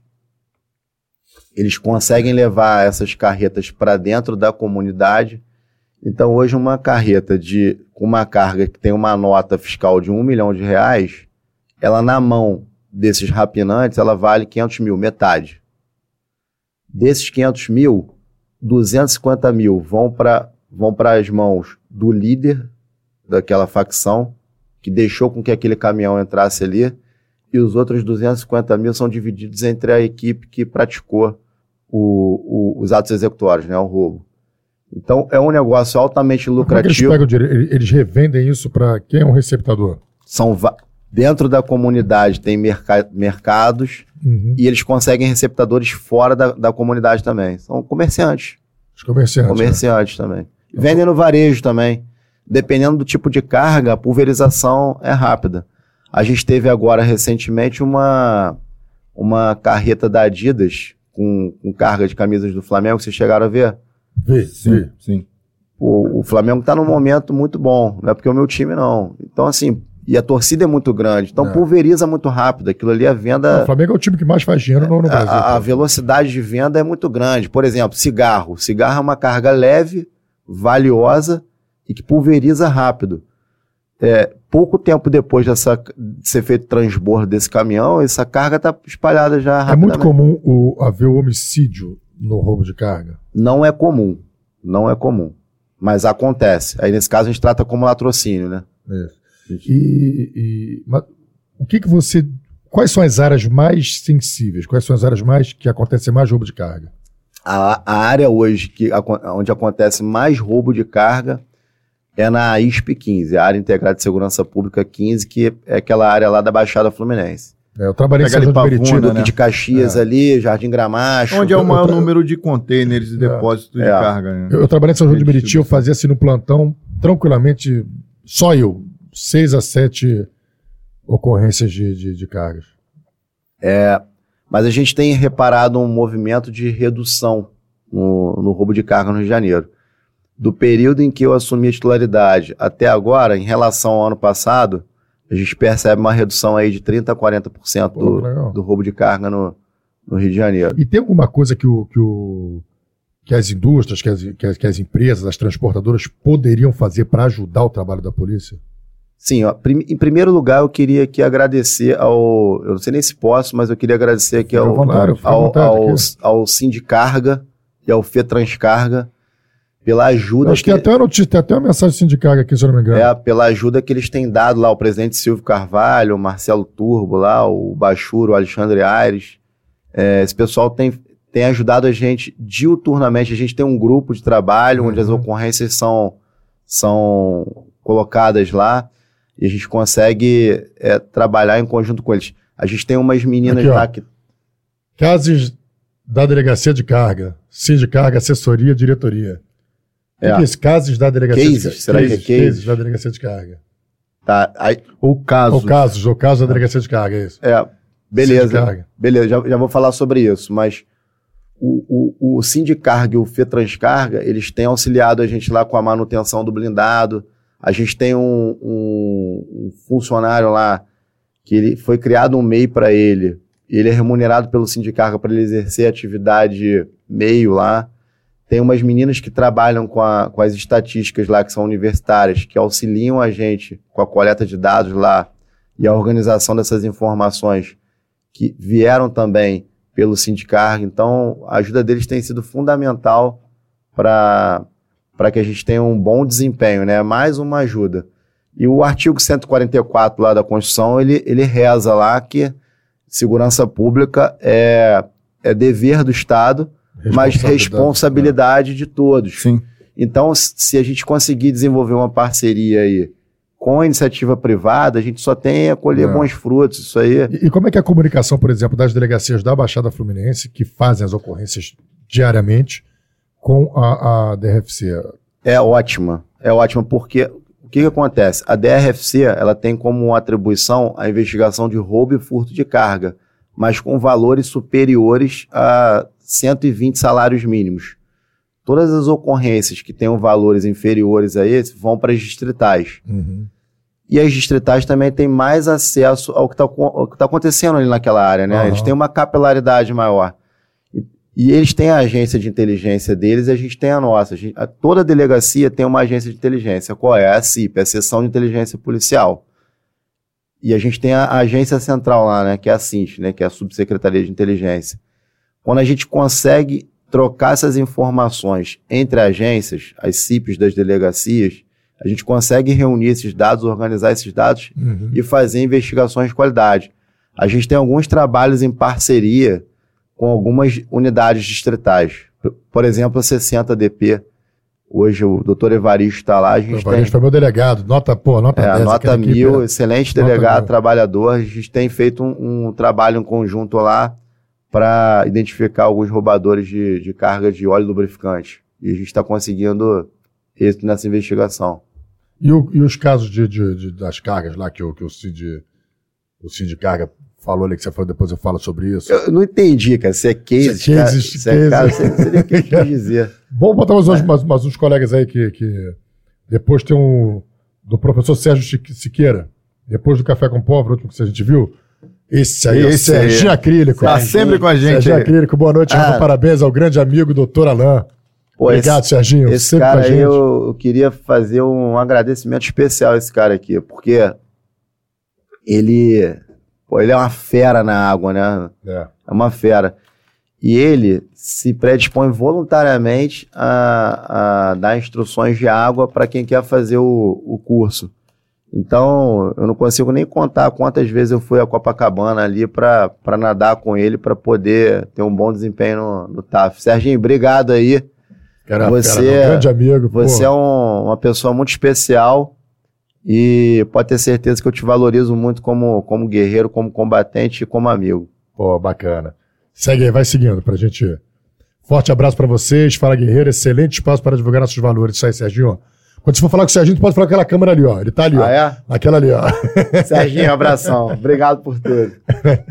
É, vai seguindo, vai seguindo pra gente ver o. É, sapato era maneiro. Aí, é ele. Quero ver se ele vai usar. Vou comprar igual pra ele.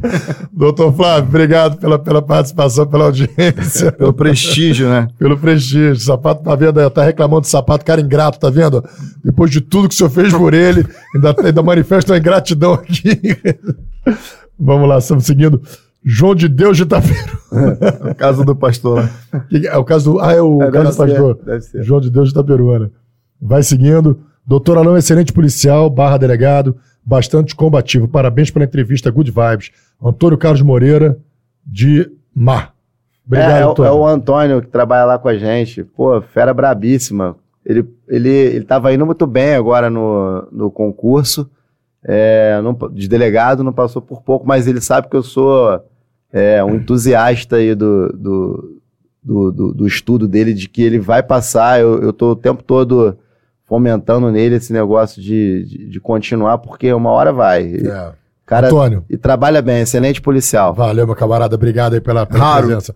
É, Esse é fera, esse é fera. Doris Domingues. Isso aí é a grande amiga. Pô, é a amiga da minha mãe. Maneiro. É, tia Doris. Quando você quiser mandar um beijo, manda ali, ó, naquela câmera que eu Doris, tô te vendo. ó, um beijo pra você. Saudade, aparece. Botou a águia ainda aí, ó, da, da, da, da, da, da Muito Polícia bom. Civil. Tânia Carreira. Tatiana. Tatiana Carreira, obrigado, Tatiana Tatiana. Carreira. Tatiana, tua amiga também? Tatiana, grande abraço pra você. Tudo de melhor. Minha amiga. Bacana, vamos lá, vamos seguindo. Grande profissional e amigo, uma honra trabalhar com ele, Mauro Marques. Mauro trabalha comigo também. Mauro também. Cargas, cargas É. em peso aí. Cargas tá em peso aqui com a gente. Porra, legal, meu irmão. Amanhã todo mundo vai me cobrar almoço. Não, e a, né, e a- e Cargas, vou te falar, Cargas é um lugar mesmo de, pô, de guerrilheiro, cara. Pessoal É. de lá à disposição. Eu, eu, na, na 64 eu fazia ronda com eles, né? A galera corajosa, porra. Muito, muito, muito prazer, muito grande ter trabalhado com eles aí. Feito essas rondas aí pela, pela Baixada Fluminense com essa turma. Delegacia de Investimento. Mauro é, Mauro é um grande profissional também, um, um policial muito empenhado, muito dedicado. Ele, até em dia de folga ele vai trabalhar. Pô, maneiro.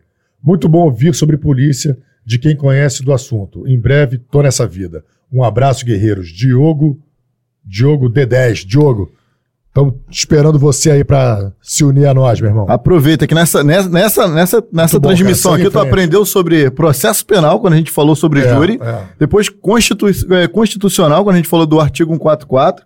E seguimos aí, Igor. Não, e tem uma coisa também que, o- que, o- que o doutor Alain falou no começo da entrevista que eu achei muito legal. Ah, Ele falou o seguinte, que ele, ele foi fazendo as provas, isso é pra, pra turma que tá fazendo concurso. Foi ele, ele depois de fazer a faculdade, passou para médico, começou a fazer concurso e tomando pau, tomando pau. Mas ele percebeu o quê? Que cada prova ele tirava uma nota melhor do que a anterior. E até chegou uma hora que ele estava preparado para o momento. Então é a musculatura. Ele foi criando musculatura até o momento que ele está aqui. É, mas essa não é uma regra geral, né? Essa Não. não, é uma regra geral. É, o, o candidato ele não pode se frustrar também se ele tirar uma nota menor do que a do concurso anterior. Cada concurso é um concurso, cada É. concurso é uma história. E Mas assim você vai criando essa constrói. musculatura, essa, essa, essa, Sim, sim. essa experiência. Vamos lá, vai seguindo. Respirando carga, Mauro Boa. Boa. Será cobrado. Esse é fera, Fábio Calabro. Pô, isso é sniper feríssima Ah. da, da Core. Maneiro. Acompanhando as feras, Cláudio de Carvalho. Valeu, Cláudio. Opa. Grande abraço, meu irmão. Tá arrebentando, doutor Daniele Duarte. Pô, obrigado, Dani. Dani trabalha também com você? Ah, Trabalhou Dani- comigo na 72DP, uma delegacia que eu tenho um carinho especial. Maneiro, maneiro. E é, Bacana. a Dani também é uma excelente policial, dedicada. Tem a Adriana lá, a Aline. Pô, a baixinha. Valeu, a baixinha, a, ba- Brava, brava. a baixinha fera. Maneiro. Alô 72. Mauro Marques. Ele, ele, ele tava na 72 contigo? Foi que te acompanhou? Veio pra DRFC. Ó, Bacana. Pelo Moro, tu vai gastar almoço a semana inteira, hein? Isso aí, tem que Pois pagar é. o almoço amanhã, tem almoço da rapaziada. Alguém tá devendo uma visita aos colegas da 72, hein, Mauro? Aí, ó. Já tem gente cobrando aqui, já tá tendo a cobrança no chat. Ô, Mauro, vai lá na 72 lá, pagar o almoço lá pra Daniela. Atenção, Mauro. Estão cobrando uma visita sua na 72. É. Parabéns pelo podcast entrevistado com grandes histórias da sua carreira e bacana essa dose de humor na entrevista. Na vibe. Pô, obrigado, Pô, na vibe. show, legal. Obrigado, querido. Obrigado aí pela, pela. Que sorte grande é encontrar amizades verdadeiras no ambiente profissional. E como todo mundo sabe, é a união que faz a força. Sou muito. Esse, esse reticências aí tem, tem alguma coisa que continua? É Adrie, Adrilene.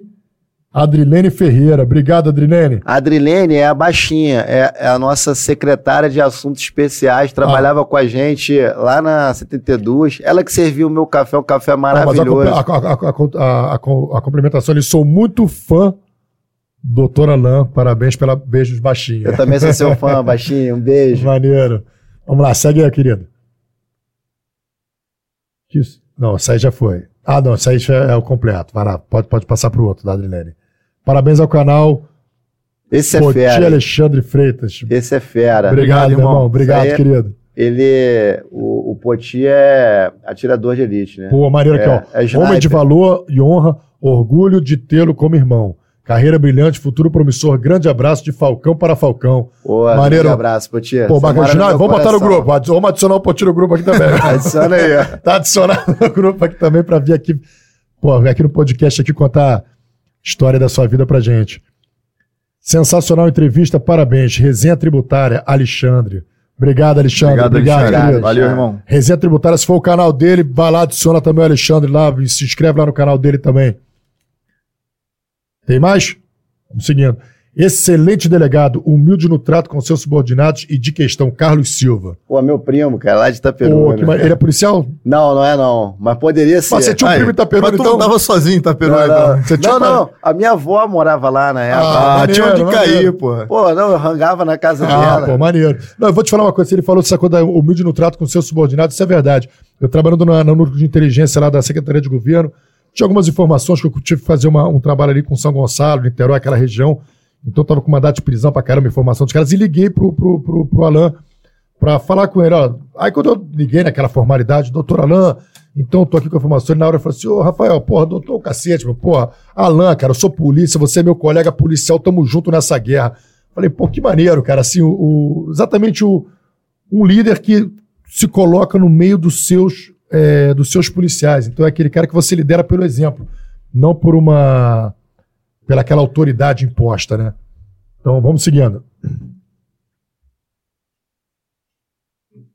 Caso prova concreta foi sinistro. Caso prova concreta, tá sabendo disso? Esse é o T1460V42. Cara, Star Wars. T1460V42. Star Wars. É o robô do Star Um Wars. grande. Explica aí que depois. Aquele robôzinho. Valeu, cara. Eu vim do Depois futuro. você quiser explicar melhor o que, que é. Eu vim do futuro. É, O Doris Domingues. Conhece o Doris Domingues? É, é, a, é a minha amiga, amiga da minha mãe, a Show. Doris. Conhecimento, competência, leveza e humanidade. Doutor Alain sabe o que é empatia. Entrevista bem planejada, bem planejada, transcorrendo com muita habilidade. Parabéns aos envolvidos. Terminado planejado. Terminado, tá Obrigado. Tá aqui. eu não vi com Não saiu nada aqui. Obrigado aqui, ó. Wash hands, wash hands, wash hands. Ah, legal. Que que... Ah, emoji? Ah, tá.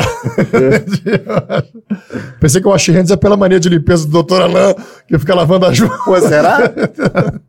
Naquele emojizinho. Excelente entrevista para o Dr. Alain. Carla, da 73. Ô, Carla, obrigado. Grande Bacana. abraço, Carla. Obrigado, Obrigado, por Carla. acompanhar. Legal, a policiada tá com a gente, cara. Que, que, que alegria. Doutor Alain fez excelente trabalho da DH Niterói São Gonçalo. Excelente, Adriana Monteiro. Trabalhou comigo na 72. Valeu, Adoro a Adriana.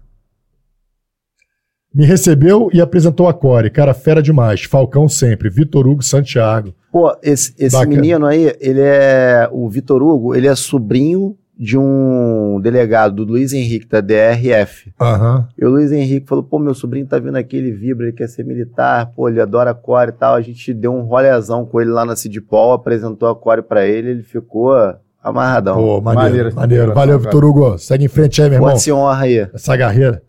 É, é, pode seguir. Tô chegando na PSERG, se o psicológico deixar. Valeu, Romildo. Isso aí, meu irmão. Vai em frente, vai deixar assim, meu irmão. Bem-vindo, bem-vindo. Doutor Alain, a Cadepol ano que vem.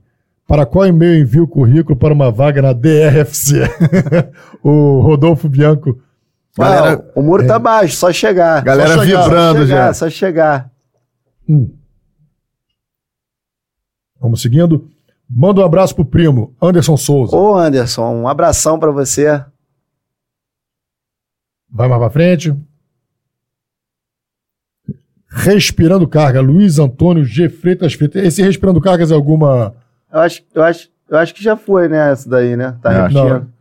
Vamos Vai fazer não. o seguinte: segura agora aqui, vamos voltar aqui, daqui a pouco a gente volta de novo aqui pra. pra- Vambora, Core. Doutor, vamos falar da Core. Vambora. Cote. Quanto, Vamos lá, Qual como foi é o primeiro cote que você tentou? Então, Você, você fez o corte direto ou foi, fez o copo primeiro? eu nunca fiz o COP, foi um grande erro na minha vida. Porque Ah, eu- que que vamos lá, da onde surgiu primeiro a ideia? Porque esse curso é um curso, é pô, um dos cursos mais difíceis do, do Brasil. Você é Sim. referência no Brasil inteiro. é, Então, da onde surgiu a ideia? Tu tava em casa, falou, pô, tá bem. Vamos lá botar a cabeça pra Vamos rolar. fazer o corte. foi um dia que eu tava maluco. Não, não, não, não, Vamos o. Deixa eu estragar meu corpo.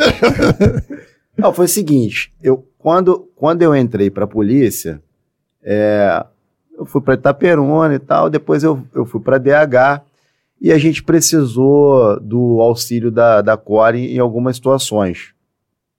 E a gente acabou se metendo em algumas confusões em, em- em- comunidades conflagradas e precisamos acionar para para a gente conseguir se livrar do, do problema, né? E aí eu, eu reparei, eu reparei ali que aqueles caras eram diferentes. né? Na forma de se deslocar, é, na, na forma em que. na sintonia que eles tinham entre ele, a coragem, né? É, e aí eu, ali eu já comecei a ter o meu primeiro contato com, com aquele cenário e admirar aqueles homens que são realmente diferentes, são realmente diferentes. E aí pensei, um dia eu vou, eu vou, eu vou tentar esse curso.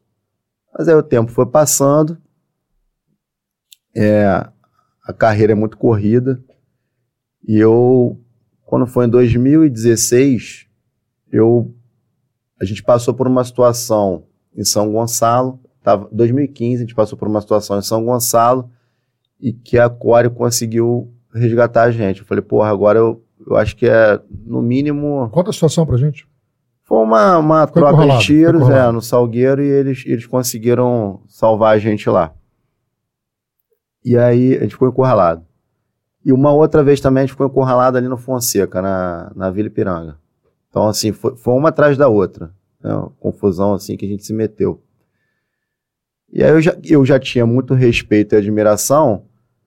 E na DH a gente fazia algumas operações em que a gente já chamava a Core de forma é, preventiva, para que a gente não tivesse problema.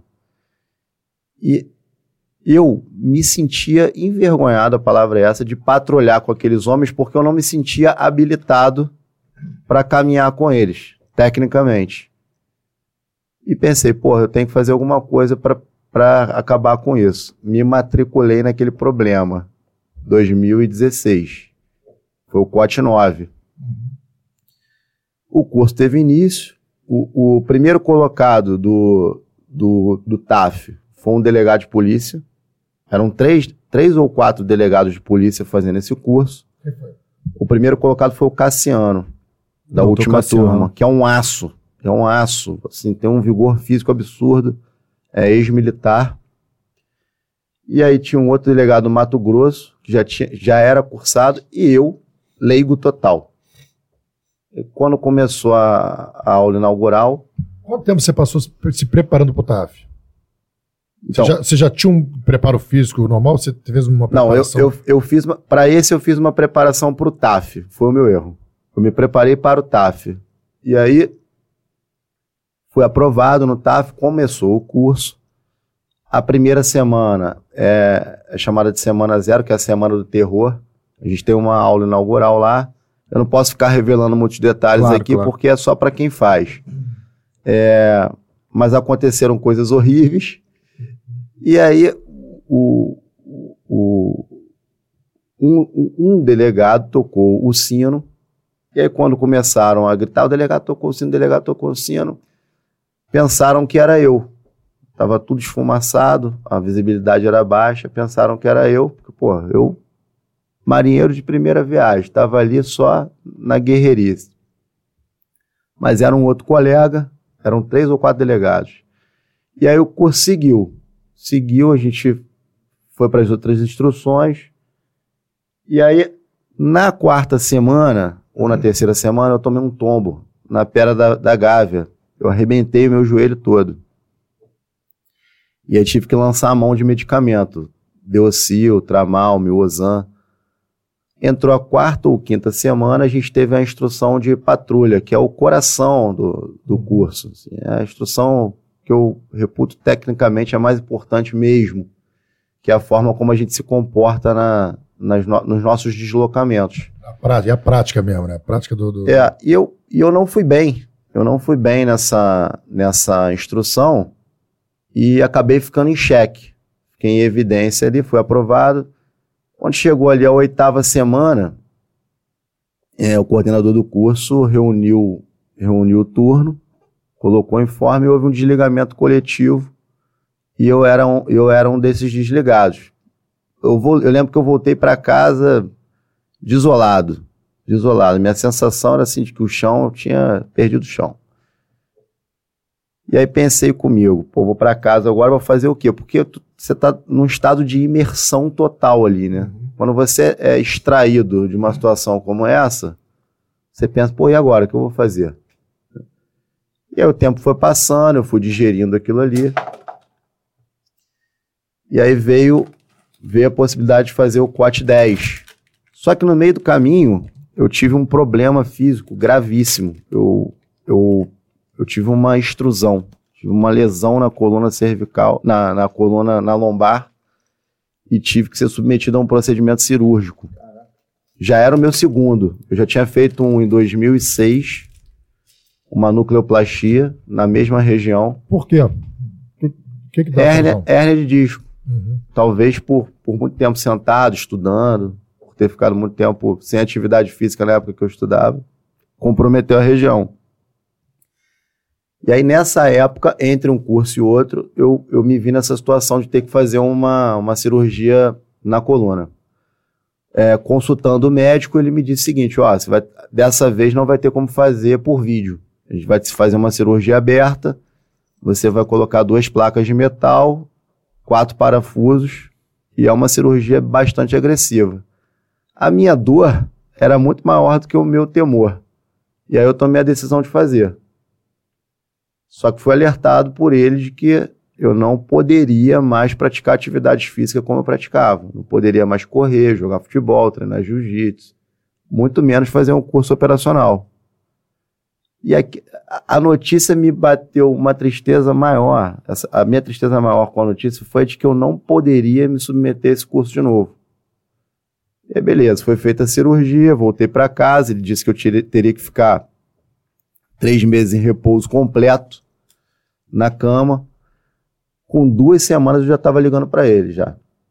Pô, não aguento mais ficar em casa. Já tinha lido todos os livros que eu tinha que ler, assistido as séries que eu tinha que assistir, estava inquieto.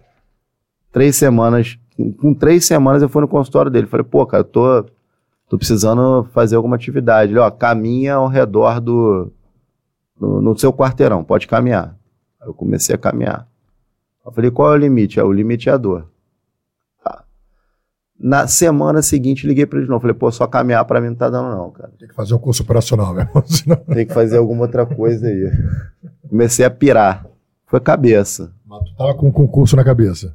Eu tava... já, tinha sido, já tinha sido marcado o curso? Já, tava, não. já tinha previsão, não? Não, o 10 para mim estava absolutamente descartado. Tá. Eu só estava pensando na minha recuperação para eventualmente poder voltar a desfrutar de uma atividade física. Com um mês, eu já estava nadando. Ou seja, de três meses de repouso total, total com três meses eu já estava nadando de novo. Falei, porra, cara, eu não vou parar, eu, eu tenho que continuar. Dois meses, eu já estava malhando. Estava malhando bem leve, um, aquela malhação quase fisioterápica ali, né? Mas já estava malhando. E com três meses e meio eu estava correndo a esteira. De novo. Mas eu não tinha tempo hábil para fazer o curso porque a, a calcificação não era completa. Então tinha risco de comprometer a, a cirurgia. eu era, eu era assistente na DH na época. Aí eu assumi a titularidade em Búzios em 2019. E comecei a treinar. 2018, 2019, comecei a treinar. Eu falei, pô, eu, eu vou começar a treinar aos poucos aqui. Se o ritmo for aumentando, eu sentir firmeza, eu, eu vou. Não vai ser uma notícia médica que vai me pedir de realizar o meu sonho. Eu, eu vou correr atrás. E aí eu senti que meu rendimento, a minha performance estava aumentando.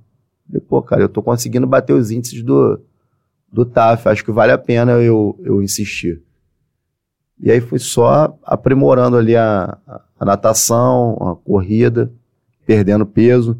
Como é que eu fazia? Eu, eu acordava cedo, eu, eu, eu, morei em Búzios durante o tempo que eu fui estilar lá. De segunda a sexta eu ficava lá.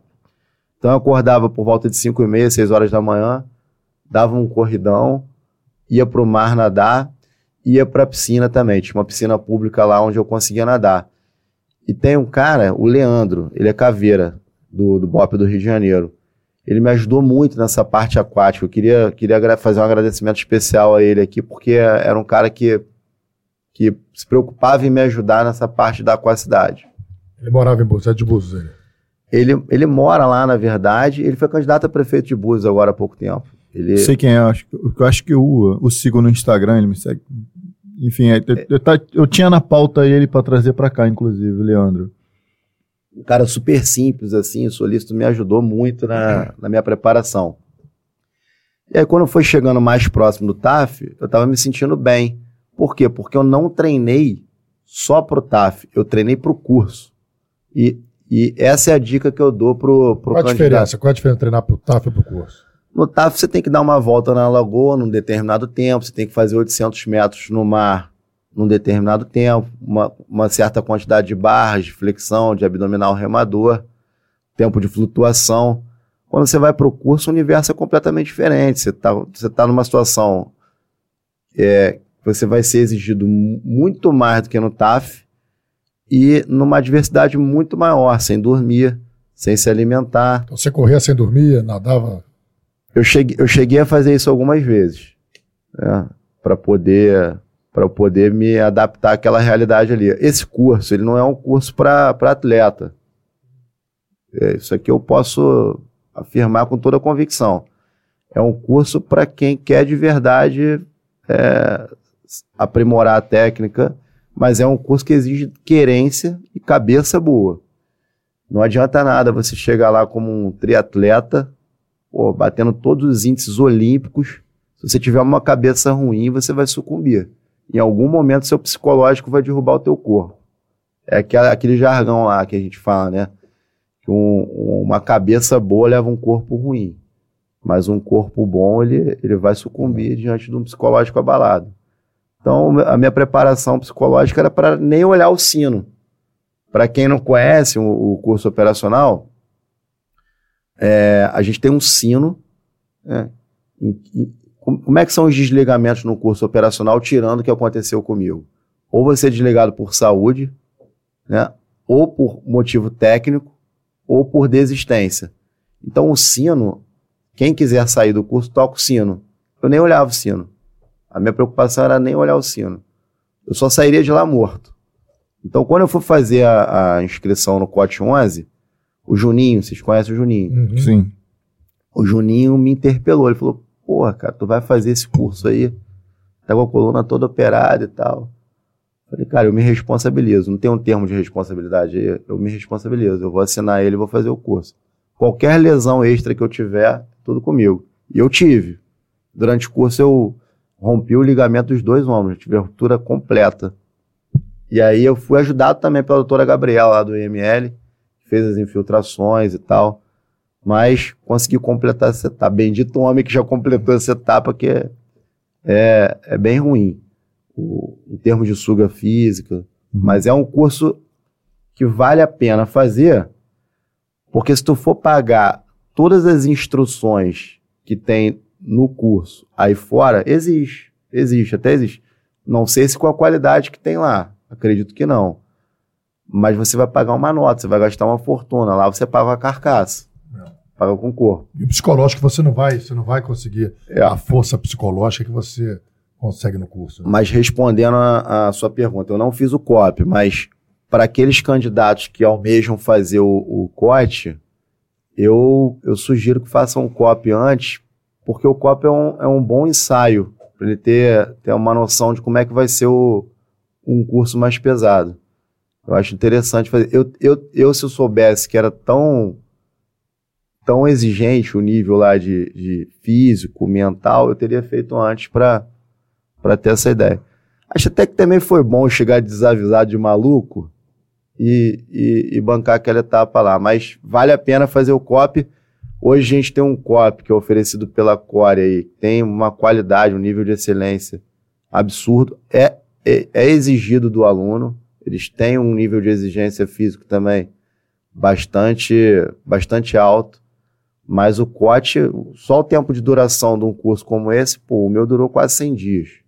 Foram quase três meses. Foram quase três meses. Na primeira semana de curso eu perdi 8 quilos. Você fica internado direto? Então, tem alguns momentos de área verde, né? Que é, que é a liberação. Mas em algumas situações não vale nem a pena voltar para casa, porque você volta para uma zona de conforto que, que te faz ter vontade de ficar fora. Então eu nem voltava. Eu voltei pouquíssimas vezes para casa, até porque foram pouquíssimas vezes as liberações. Geralmente, a, as áreas verdes são dadas nos momentos mais críticos, onde o turno precisa safar algumas panes de saúde, tal, onde o turno está muito desgastado. Mas é raro, é raro acontecer. Entendi, pô, bacana. O... Deixa eu fazer uma pergunta. Eu queria, eu queria saber sobre o. O doutor Alan teve à frente do caso da Flor de Lis, né? Da Flor de Lis. O famoso caso da Flor de Lis. Você pegou esse caso desde o começo? Você foi, você estava, você tava na DH Capital ou São Gonçalo? Na você, DH Niterói. Você era titular da, da, da... Eu assumi a titularidade. Ah, você no... perguntou primeiro qual foi a primeira titularidade, né? Você ia entrar nesse assunto. Não, foi Búzios, ele foi respondeu. Primeiro foi, foi Búzios. Foi Búzios. Tudo Depois... tranquilo, Búzios? Teve alguma coisa diferente, alguma coisa interessante, alguma coisa fora do, do da curva que... Búzios, Búzios é uma cidade, é uma cidade calma, né? Assim, Tiveram algumas investigações envolvendo os agentes públicos lá de, de Búzios, mas nada que valesse qual a pena comentar aqui. Qual, qual o grande problema que tem lá? Búzios tem muito estelionato, furto.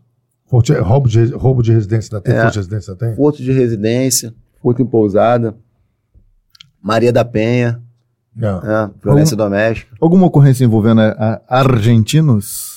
Tem algumas, né? Alguma, até porque o, o, público argentino lá é gigante. É grande, né? É gigante. É, eles, esse, eles, têm, eles migram muito para lá para curtir, curtir o local, curtir as praias e acabam ficando. É, é um povo guerreiro que, que estaca em qualquer lugar e consegue viver quando na maior diversidade. Quando eu casei, Aí, duro, né? Falei, pô, lua de mel, deixa eu ver aqui. Cancún não vai rolar. Búzios. e fui sem agendar pousada nenhuma, que eu fui na. Vou chegar lá, vou ver o preço na hora. Bom, todas as pousadas que eu fui, o dono era argentino. Sim. Ele, ele, ele empreende, né? Se você anda na, na Rua das Pedras ali, você escuta mais o idioma deles do não, que o nosso. E... Mas aí vamos lá, vamos falar da, da, do da caso flor da, da, flor de lis. Como é que foi? Você conta aí pra gente como é que você recebeu a notícia, como é que repercutiu, pressão política, como é que foi todo esse, esse, esse caso aí na tua vida aqui? Acho que projetou bastante você, você deve ter é. aparecido bastante né, na televisão. Na, na... Aparecia, aparecia. Foi, foi, talvez tenha sido a investigação de maior repercussão aí, né, midiática que eu, eu já tenha participado. O, o crime ocorreu em 2019, né? A diretora da unidade era a doutora Bárbara Lomba, minha antecessora. Já tinha sido assistente comigo é, na época em que o Fábio Baruch era o titular. Então ela assumiu no lugar dele. E o crime aconteceu no momento em que ela, ela era titular. Uhum. As investigações tiveram início com ela. Ela conseguiu identificar o, dois filhos é, como autores e prendeu os dois. Foi uma investigação bem conduzida. É, que auxili... e, ela, e ela estava começando a investigar a outra banda da família é, que tinha participado do crime. Eles simularam um assalto, né? Eles simularam um latrocínio. Pessoal, só para. Situa só o pessoal que está. Talvez não lembre da, da, da ocorrência, só para. Conta como é que foi o. primeiro tem que falar quem, quem era Flor de Lis, né? Pastora, cantora, pastora é. evangélica, cantora. Deputada, deputada federal, né? Tinha se ele tinha tava com um mandato eleitoral recente. Então era uma figura, uma figura pública, ah, vamos dizer assim, acima de qualquer suspeita. Não se esperava que essa mulher que declarava nas redes sociais um casamento tão firme, inclusive era conselheira de casamento, não se esperava uma conduta desse tipo de pessoa. Então, que foi uma surpresa para todos e desmistificado através da doutora que começou a investigação, que foi concluída pelo, pelo doutor Alain. Né? Pelo que eu soube através da mídia, é, inicialmente parecia ser um latrocínio. E aí é com o senhor que participou diretamente. Sim, como é que foi a dinâmica? Eles retornavam de, de carro do, do Rio de Janeiro, tinham ido de carro ao Rio de Janeiro para jantar, para namorar. Chegaram em casa, estacionaram o veículo já no interior da residência. Eles sobem para o quarto, ele desce para pegar alguma coisa no, no, no, carro, já de roupa íntima, ele estava usando cueca, e é emboscado. Foram realizados vários disparos nele, e, e aí começa a investigação. Ela, desde o início, sustentava a tese de latrocínio, e nesse período em que a Bárbara realizou as diligências, ela chegou à conclusão de que o, o autor tinha sido um dos filhos, né? O Flávio. Eles tinham uma porrada de filho adotado, não tinha? 50, cerca de 50 filhos na família. E aí o, o, a conclusão dela foi a de que o Flávio, que era filho é, biológico dela, teria efetuado, efetuado os disparos, e o Lucas, ele foi o responsável pela aquisição da arma. Tá? Uma, uma arma que foi adquirida no, na Nova Holanda. Então foi feito esse link. Um deles já estava com mandado de prisão pendente, foi cumprido no sepultamento. Mas mandado de prisão pendente em decorrência do latrocínio? Não, em, de, em decorrência de um outro crime ah, que sim, ele tinha cometido. Sim. Tá? E o Lucas também, se não me engano, tinha um mandado de busca e apreensão da época que ele era menor foi cumprido também. E aí depois as investigações se iniciaram. Inicialmente eles confessaram em sede policial e depois com orientação dos advogados lá negaram. Mas eu assumo a delegacia em 24 de janeiro de 2020 com a missão de, com a missão de, de completar a segunda fase da investigação, que era descobrir a motivação e a participação de outras pessoas. A essa altura já tinham sido colhidos alguns termos de declaração, algumas provas, alguns celulares já tinham sido arrecadados, já tinham sido submetidos à perícia de extração de dados telemáticos. E aí a gente, é, acessando é, esses, esses dados telemáticos que foram retirados dos, dos celulares e em conjunto com o, os termos de declaração e outras provas técnicas, a gente formou ali um conjunto mesmo robusto e harmônico de elementos indiciários que apontava na direção dela como mandante. Qual seria a motivação? Motivação financeira. Ela tinha a carreira dela eclesiástica,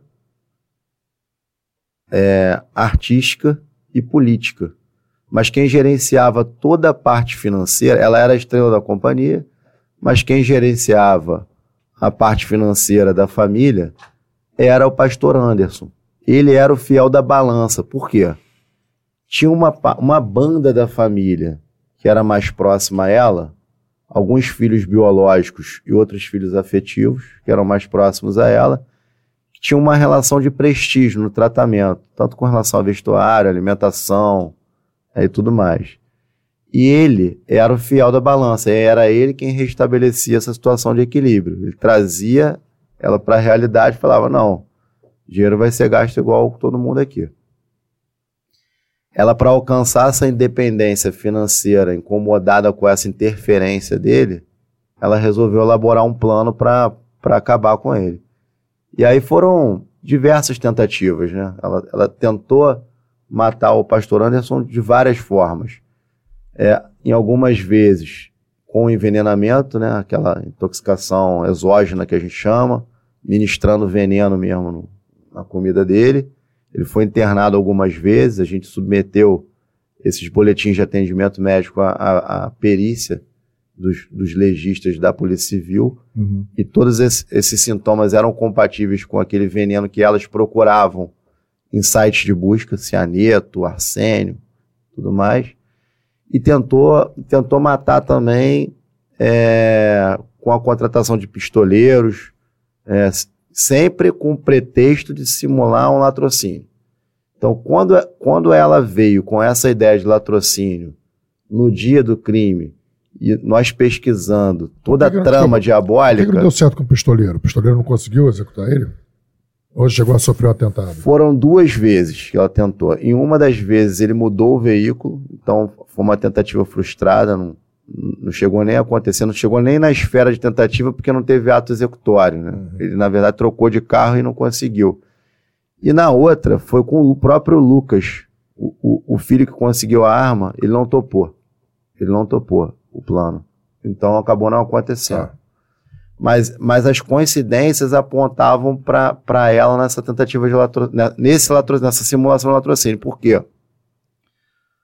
Todas as vezes em que ela manifestava a intenção de fazer com que aquilo ali parecesse um latrocínio, eram sempre em finais de semana, o crime aconteceu no final de semana, era sempre imputando ao Lucas a responsabilidade, como ela quis imputar depois. Então você vai percebendo a, aquela série de coincidências. Essa investigação foi linda, assim. Uma das filhas negou a participação, mas a gente conseguiu provar através de, de, uma, de um elemento indiciário técnico o que ela mentiu. É, uma, um, como é que aconteceu o crime? A Flor de Lis, ela tinha um comando, um domínio sobre a família, né? Ela tinha ali um, uma relação hierárquica superior aos filhos, era endeusada, e ela usava o, alguns filhos como intermediários para conseguir o objetivo delas. Nesse dia especificamente, ela não fez contato com Flávio diretamente. O que, que ela faz? Ela chega em casa, faz o contato com uma das filhas que está fora dali, e essa filha avisa o Flávio da chegada deles. Então ela usou uma das filhas como intermediária. Uhum.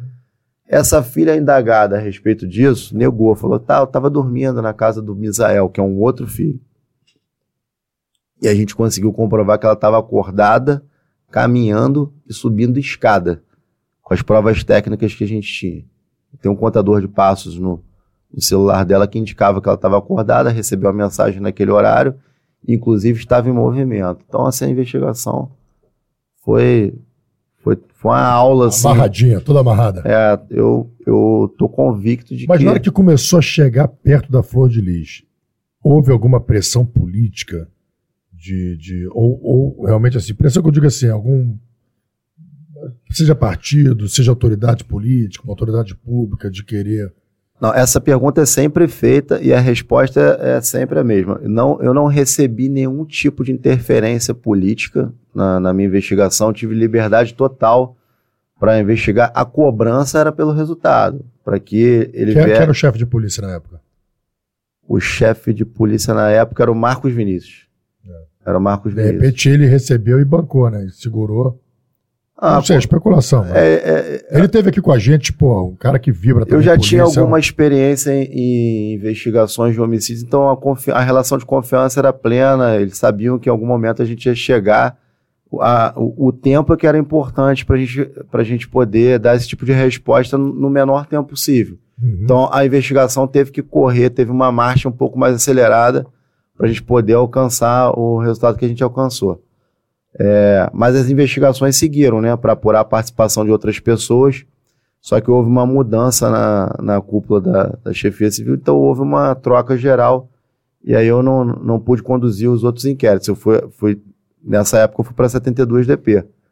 Mas o, o plenário dela está para acontecer, né? Já tem data marcada. O júri não aconteceu não? O júri dela, especificamente, de alguns filhos, ainda não. Quanto, qual foi o resultado final? Quantos foram, quantos foram indiciados? Qual, qual foram 11. Foram 11. 11 no total, é. Tudo filho? É, ela... Ela e os filhos? Ela, oito filhos. Oito filhos? E mais duas pessoas de fora.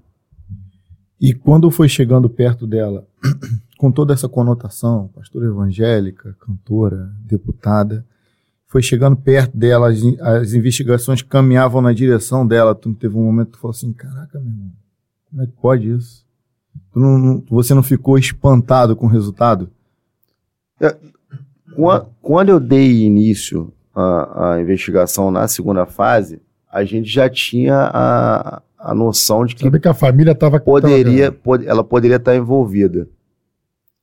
Então, foi feita de forma paulatina, progressiva ali a investigação e foi ficando cada vez mais claro pra gente de que era ela. Então, assim, não, eu não tomei um baque, não foi um susto. Sim. As coisas foram acontecendo de forma muito natural. E aí, assim, causa indignação, causa perplexidade você saber que uma pessoa com esse nível, esse status na sociedade, é capaz de tramar uma, um, um crime tão, tão cruel, diabólico e covarde como esse.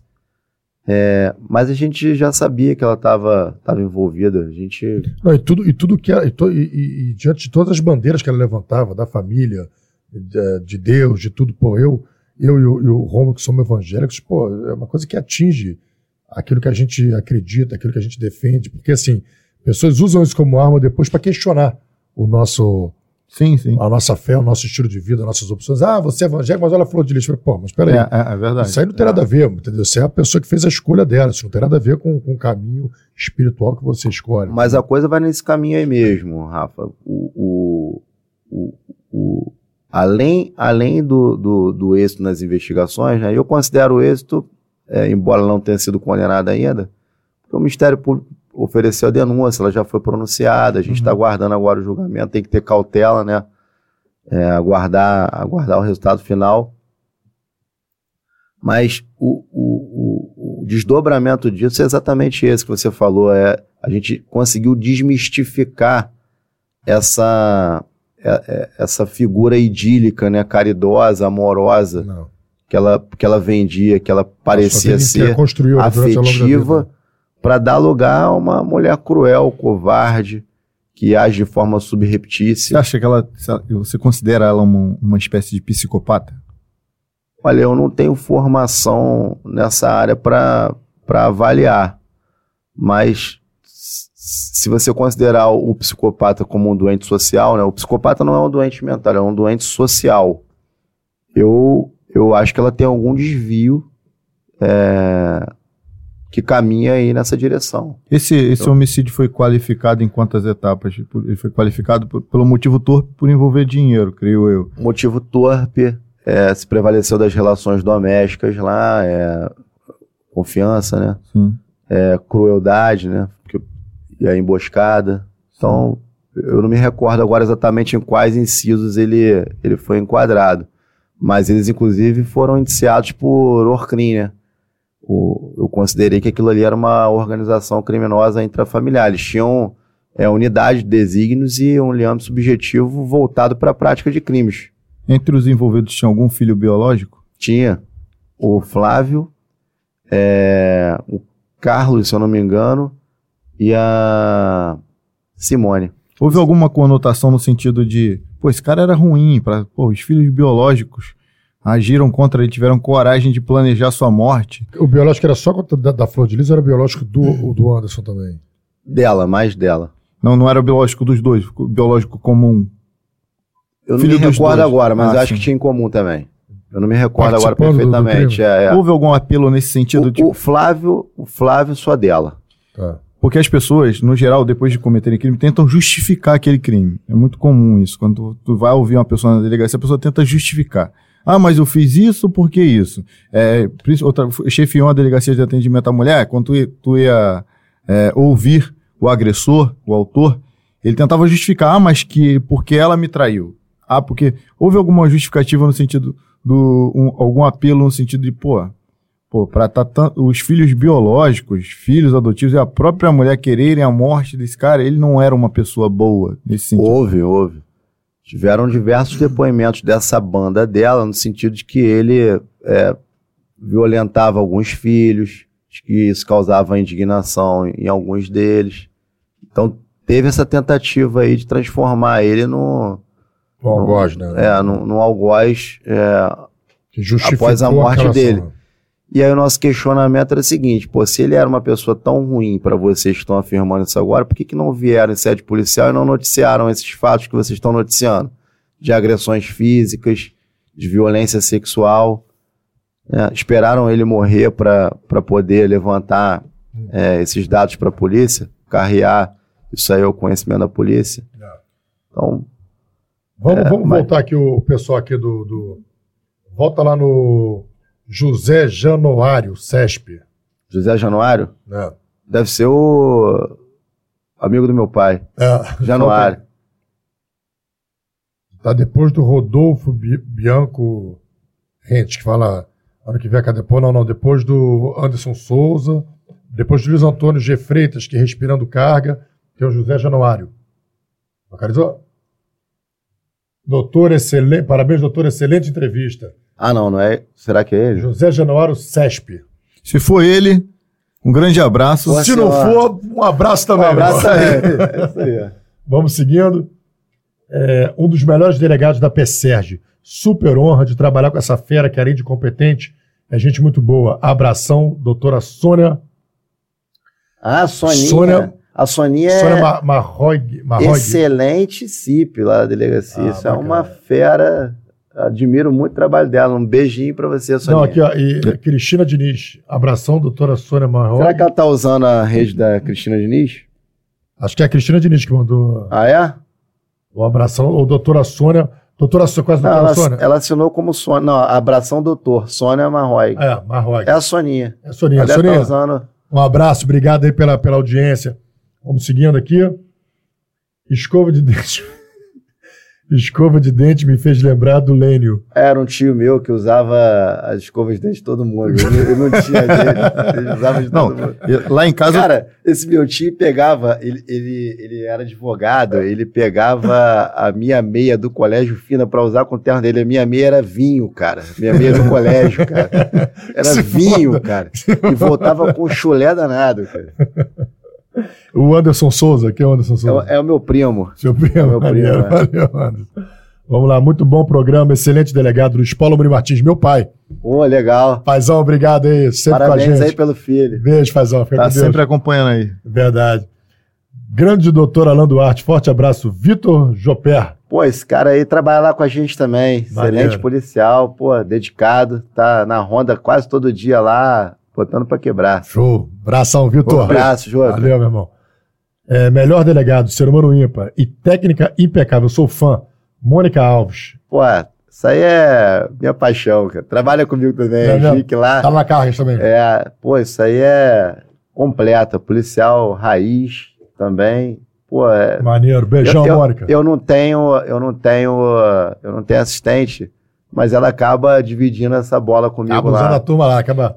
É. O próximo é o Baziantares. Leonardo Rosentu. Pô, esse cara aí, cara, é policial também lá. Ele Lá, é- lá ele na é carga tem um pessoal do sobrenome complicado, né? É, É, bicho, é só nobre, só tem gringo. Pô, só gringo, né? Só sangue azul. E- e- esse cara aí, ju- junto com a equipe dele, hoje, ele é responsável por mais da metade da produtividade operacional É, da carga. Então, eu quero fazer um elogio aqui. ó, Inclusive, a, carga está em primeiro lugar. Está em primeiro lugar agora em. em- Inclusive, Ah, printa e e- posta que não. vale elogio lá na pasta Ó, funcional, em hein? Produtividade operacional, a gente só tá atrás da Polinter porque é impossível, né? Essa é a missão da Polinter hoje na, na produtividade de Polícia. indiciamento. Produtividade de iniciamento, a gente chegou agora em primeiro lugar. Opa! Chegou em primeiro lugar aí, ó. É, esse mês agora a gente. Esse mês está em primeiro. Parabéns E, ó, a e- toda a equipe mas da isso carga. aí-. Em off eu vou falar por quê. Não, mas, mas isso aí, isso aí não é, não é nenhuma vantagem pra gente se gabar, não. Isso aí é, é o trabalho dos policiais que, que vem se dedicando muito, que jogam os inquéritos ali na minha mesa e a gente é, vai iniciando. A nossa temática lá tem proporcionado isso. Os outros colegas do, do mesmo departamento têm trabalhado muito bem. Inclusive, em, em muitos dos meus inquéritos, eu tenho contado com a ajuda deles para poder obter é, essa estatística aí alta.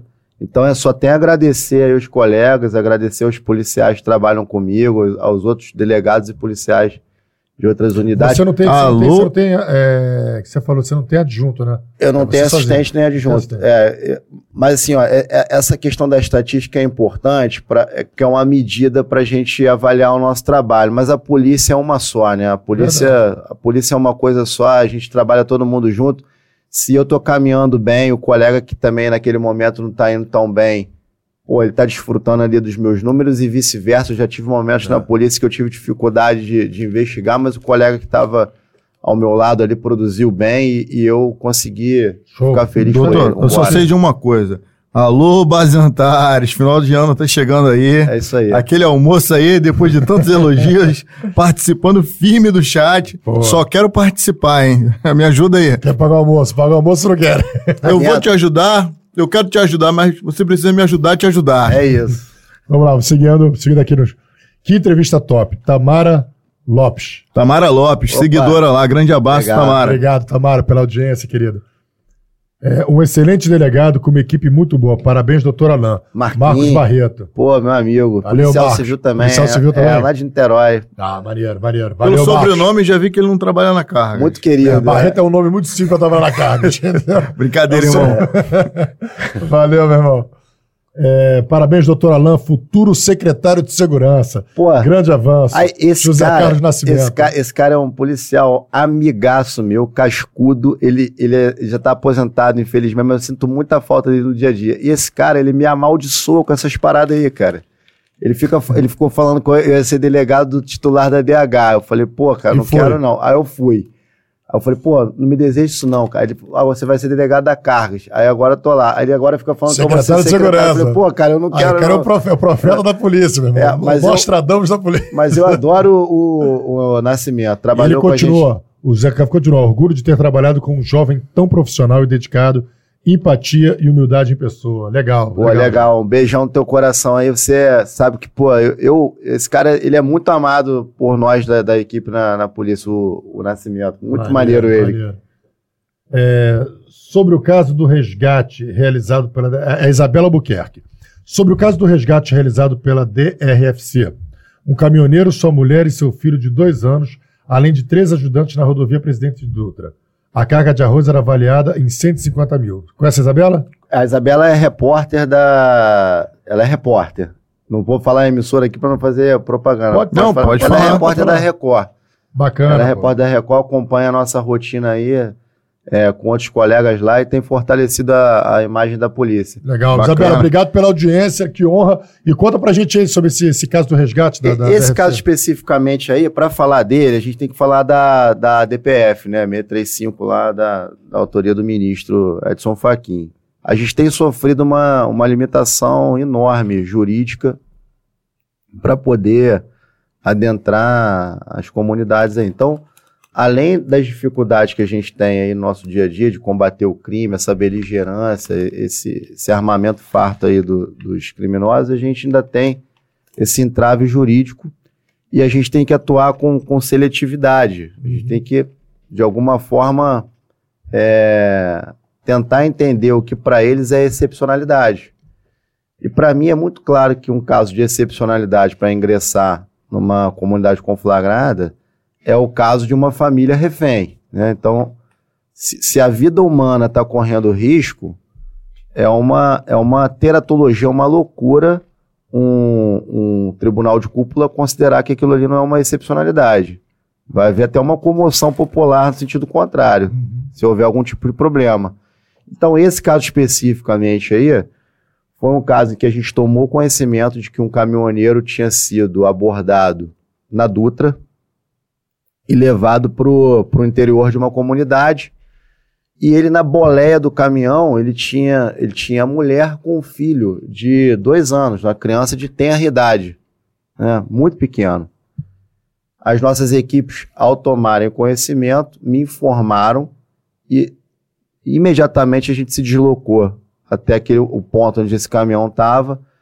Conseguimos debelar a injusta agressão. Havia uma quantidade enorme de criminosos no local, as equipes foram atacadas, mas felizmente ninguém se feriu, não houve nenhum efeito, é, não houve nenhum efeito colateral.